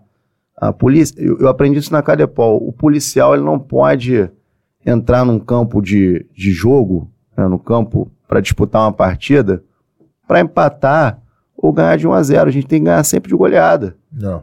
Até para preservar vidas humanas inocentes que estão ali ao redor. Até porque a... desestimular futuras ações. Até porque Exatamente. A, até porque a polícia, a polícia representa o Estado e mais que isso, a polícia representa a população. Porque a polícia é gerida por, por políticos que foram eleitos pelo povo, são eles que acabam, por exemplo, o executivo que acaba gerenciando de uma forma ou de outra a polícia. E, doutor, uma outra coisa que foi, foi proibida a, a, a veiculação de, de, de, blindados, helicópteros, principalmente nas proximidades de escola. Então, houve um período que houve uma decisão nesse sentido. Sim. E isso foi levado até a imprensa. E a imprensa trata logo de informar todos, inclusive aos interessados, que são os criminosos. Aí, não pode mais é, blindados e operações e helicópteros próximo uh, o espaço aéreo de uma escola, ou, as ruas próximas a escolas. Não pode mais. E eu tive, eu participei de uma operação numa comunidade do Duque de Caxias, onde a gente acabou descobrindo que a boca de fumo passou a funcionar onde? O ponto de venda de drogas era onde? Dentro de uma escola. Por quê? Porque houve uma decisão, não vou entrar no mérito da decisão judicial, mas entro no mérito da imprensa. Por que divulgar isso? Sim. E dessa forma, porque foi é simples. Então, ok, onde que, é, onde, que estão, onde que é o nosso terreno neutro? Onde a polícia não pode atuar com mais segurança? Porque, inegavelmente, o, o helicóptero da Polícia Civil, todas as vezes que eu atuei me sentindo seguro ali, com mais segurança para progredir com os meus camaradas, foi em episódios em que o sapão estava ali conosco. Então, você tira o sapão, tira o blindado, você coloca a gente não em pé de igualdade com vagabundo, porque eles dão um tiro, tiro ermo, dão um tiro sem responsabilidade, e a gente só pode atirar com responsabilidade, resguardando a sociedade, resguardando os inocentes. Então, é nesse ponto que eu, que eu falo sobre a manipulação da mídia. E, e a quem interessa levar essa informação para a mídia também. Ó, é como se eles estivessem dizendo assim, ó, fiquem ligados aí, se por acaso a polícia sobrevoar o colégio, é, andar de blindado próximo às escolas, tragam pra gente, porque a gente vai ter mais mídia. Porque quanto mais desgraça, quanto mais a gente atacar a polícia, apontar os erros, porque eu já trabalhei na iniciativa privada, cara, é, e é muito parecido. você tem mil acertos, você errou uma vez, você é Verdade. condenado. Verdade. E é, é mais ou menos assim na polícia. A polícia, nesse, eu tenho, vou comple- vamos completar nove anos de polícia, na polícia civil agora, e eu, no universo de 100%, eu vi a polícia acertar 99. E eu não vejo elogio, não vejo ah, as grandes emissoras de televisão falar parabéns ao delegado fulano e sua equipe, por isso, são raros esses momentos. Não existe margem de erro É. pro, pro policial. Uma, uma coisa que é, só completando o que o Romulo falou que eu acho interessante, é tá também uma poliçada, né? Muitas vezes você vai ser entrevistado, você vai estar ali num, num programa e tudo, e o repórter, ele, e você e aquilo mexe muito com o seu ego, e você acha aquilo interessante, gosta daquela, daquela sensação de ser entrevistado. Eu vi, não sei se vocês perceberam durante esse podcast, o doutor Ana contou muitas histórias. Histórias de homicídios, de que ele descobriu a autoria e tal, mas ele em nenhum momento falou como ele chegou à autoria. Ele falou que descobriu a autoria, mas não falou como, porque o, o, o procedimento investigatório, o caminho que a gente faz, é- esse caminho é sagrado. Se a gente revela esse caminho, se a gente fala como foi feito, a gente municia o nosso inimigo com informações para que dificulte uma próxima vez. Então, a gente também, como policial, tem que tomar muito cuidado quando você vai, principalmente que a gente agora nas redes sociais, a gente tem uma comunicação com a grande massa, a gente pode conversar com a grande massa, então tem muito cuidado para não revelar as técnicas que- de, é de investigação que nós usamos, porque isso é, é- é- são informações sagradas. É isso, a mesma técnica que ele desenvolveu aqui, ele pode desenvolver numa outra investigação, numa outra investigação, mas no momento que ele fala dessa técnica, pronto, Aqui. não dá mais certo. Eu tenho uma, eu tenho uma rede social, o, o Instagram, ele, ele é um pouco difundido. Então alcança uma, alcança uma galera, né? Teve uma vez que a gente realizou uma prisão lá no Recreio de uma, de uma organização criminosa especialista em furtar bancos, no período da madrugada. E pô, foi uma prisão, uma prisão bem legal, que deu uma mídia bacana, o, o delegado conduziu aquela entrevista ali, bem, bem nesses moldes que o Rafael tá falando, de proteger a informação, de proteger a investigação e tal. E alguns seguidores perguntaram assim, pô, como é que vocês descobriram esses caras? Eu falei, pô, joguei pro universo. joguei pro universo, o universo devolveu e foi isso aí que vocês estão vendo. É isso. Mas Bom, acho que, acho que a gente tá, tá, Eu tá no time. tempo, pô, doutor Alain, Pera aí, tem uma pergunta, apareceu uma pergunta maneira aí no chat. Eita. Solta aí, Big Boss. Olha, o Baixo, tem, tem uma. Boa noite, galera. Já pegou algum caso em que o proprietário encomendou o roubo da própria carga para receber o seguro? Se sim, como conseguiu descobrir? Com certeza, isso aí é chamado tombo, né? Vulgarmente chamado tombo de carga. É, isso existe com roubo de veículo. O, o proprietário do bem, ele, ele, ele some com aquele bem para poder receber o, o valor de seguro. Já peguei alguns sim, e se sim, como conseguiu descobrir, isso é segredo, é sagrado. Como, joga pro, a como gente disse joga pro universo. o Rafael, é.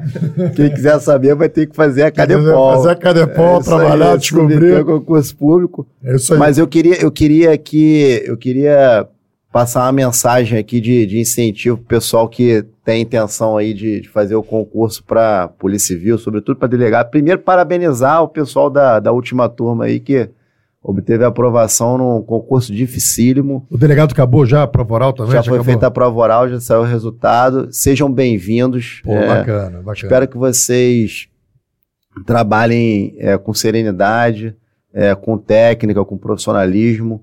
É, vão ter bons instrutores para vocês, vão ter bons policiais para trabalhar com os senhores. Então, parabéns, parabéns aos policiais também que passaram aí no último concurso e passar uma mensagem de, de, de que não devam, é, não, não desistam, né? Se não foi dessa vez agora, para aqueles candidatos que não obtiveram aprovação, se não foi dessa vez agora, continua tentando porque vale a pena e a gente tem um oceano de conhecimento para explorar no, no concurso público, mas ele só tem um palmo de profundidade. Era sempre isso que eu, que eu falava para os meus amigos. Calma que, pô, uma hora a gente vai alcançar a nota 5 em tudo.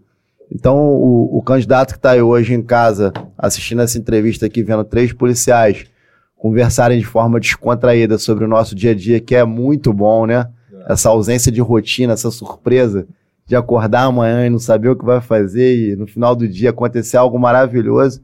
É isso que é, é esse futuro que espero os senhores aí e a gente tem certeza que quem está correndo atrás do sonho vai realizar e podem contar aí com a nossa ajuda. Quem quiser conhecer como é que funciona uma unidade de polícia judiciária. A, as portas da DRFC estão abertas lá, é um espaço democrático. É, então é, é, isso, essa mensagem que eu queria deixar para vocês, de que o policial é um ser humano comum, a gente não veio de Marte nem de Júpiter, a gente tinha a nossa vida, a gente tem a nossa vida, a gente sai de casa, a gente beija os nossos filhos, né, os nossos pais, é, a nossa mulher amada, é, sem saber se vai voltar para casa, mas nós somos homens que tem, temos sentimentos, debaixo daquela roupa operacional ali tem um homem com sonho, com trabalho, com desejos, com, com, com luta. É, na rua, sempre que vocês olharem para um policial, cumprimentem, procurem saber o que ele está fazendo ali, ajudem, auxiliem, porque isso aí é muito importante na nossa carreira. Então, é, é essa mensagem que eu queria deixar para o público se eu pudesse agradecer a vocês, pô, é, na, na, verdade não tem nem como agradecer, né, cara, ceder esse espaço aqui. Eu tô, tô muito feliz e honrado de, de poder contar um pouquinho da minha breve história na polícia. Eu tenho muito pouco tempo ainda, acredito muito a fazer, eu não fiz nem metade do que eu poderia fazer. E além de estar aqui hoje falando com vocês, conto com vocês dentro da nossa instituição para a gente poder trabalhar, quem sabe, um dia junto aí e fazer um, uma história bonita. Bacana. Eu trabalho hoje, eu queria deixar claro que eu trabalho hoje é, com, com olho para o futuro. Eu sei que um dia eu vou me aposentar e vou sentir muita saudade dessa casa. Então, vocês têm aqui um policial que acorda todo dia com vontade de trabalhar. E pode ser que tenha algum delegado aí que a minha polícia tanto quanto eu, mas mais do que eu, não tem não. Eu amo a minha profissão eu, eu acho que é a profissão mais bonita do mundo, cara. É, apesar, de, é apesar de admirar outras profissões, eu, eu sou fã da polícia e vou continuar sendo até o final da minha vida. Obrigado aí pelo, Pô, meu irmão, obrigado pelo espaço aí. Obrigado pelo espaço. Vou te falar que o, eu acho que esse foi o programa que o nosso chat mais bombou Show. de pessoas é, expressando admiração pelo, pelo, por você, pelo seu trabalho, pela pessoa que você é. Eu, eu, você falando isso sobre a nossa profissão, realmente eu sinto orgulho muito grande do, do meu distintivo. E, e, essa frase, assim, eu tive uma felicidade muito grande que eu fiz o discurso da minha turma, e eu sempre gosto de repetir isso, porque foi um momento ali que eu estava escrevendo o discurso, foi uma inspiração divina, e eu acho que eu, eu Posso repetir de novo essa? Claro. Mas ela fala, eh, no momento do discurso, se eu decorei essa parte, ele falava o seguinte: os policiais civis são como anjos. Os anjos foram escolhidos para proteger e não serem protegidos. Os anjos foram escolhidos para servir e não serem servidos. Muito bom. E assim é o policial, um escolhido de Deus para o sagrado ofício de servir, proteger e salvar. Excelente. Então, porra, isso aí é. Obrigado e você realmente retrata tudo isso, meu irmão. Obrigado mesmo. A entrevista foi alucinante, maneiríssima aqui. Pô, Eu tô vendo top. aqui, meu irmão, 70 ali, a galera, a audiência não caía em nenhum momento. E obrigado. Obrigado a é. todos que nos acompanharam essas três horas aí de, de entrevista, três horas, três horas e meia, sei lá. E obrigado aí pela presença. Obrigado mais uma vez por Romulo, que é um grande amigo, um grande parceiro aí que materializou essa ideia, me convidando para participar aqui desse, desse programa que, que, que tem acrescentado muito em minha vida, meu irmão. É, eu queria agradecer, queria agradecer pela tua saúde de estar de volta aqui. Foi péssimo transmitir semana passada sem, sem você aqui comendo, comendo feito monstro. Pra caralho. é, Vou levar pra casa. Ah, Vou embrulhar pra levar uma quentinha. Tá comendo, comendo eu achei. Você precisa ver o que ele fez com o doutor Remon, cara. Caraca, meu irmão. O Remon quase não comeu, né? Quase não comeu. Não, não, não, não comeu. Aqui, se você não tiver a atitude, tiver a proatividade, tu não vai comer, meu irmão. Não, fiquei controlando aqui, qual é, mano? Qual é? Aqui então, tem proatividade. então, galera, é, muito obrigado pela audiência de vocês. Se você quiser e puder, compartilha, curte essa transmissão. Para você não custa nada, mas para a gente é muito importante.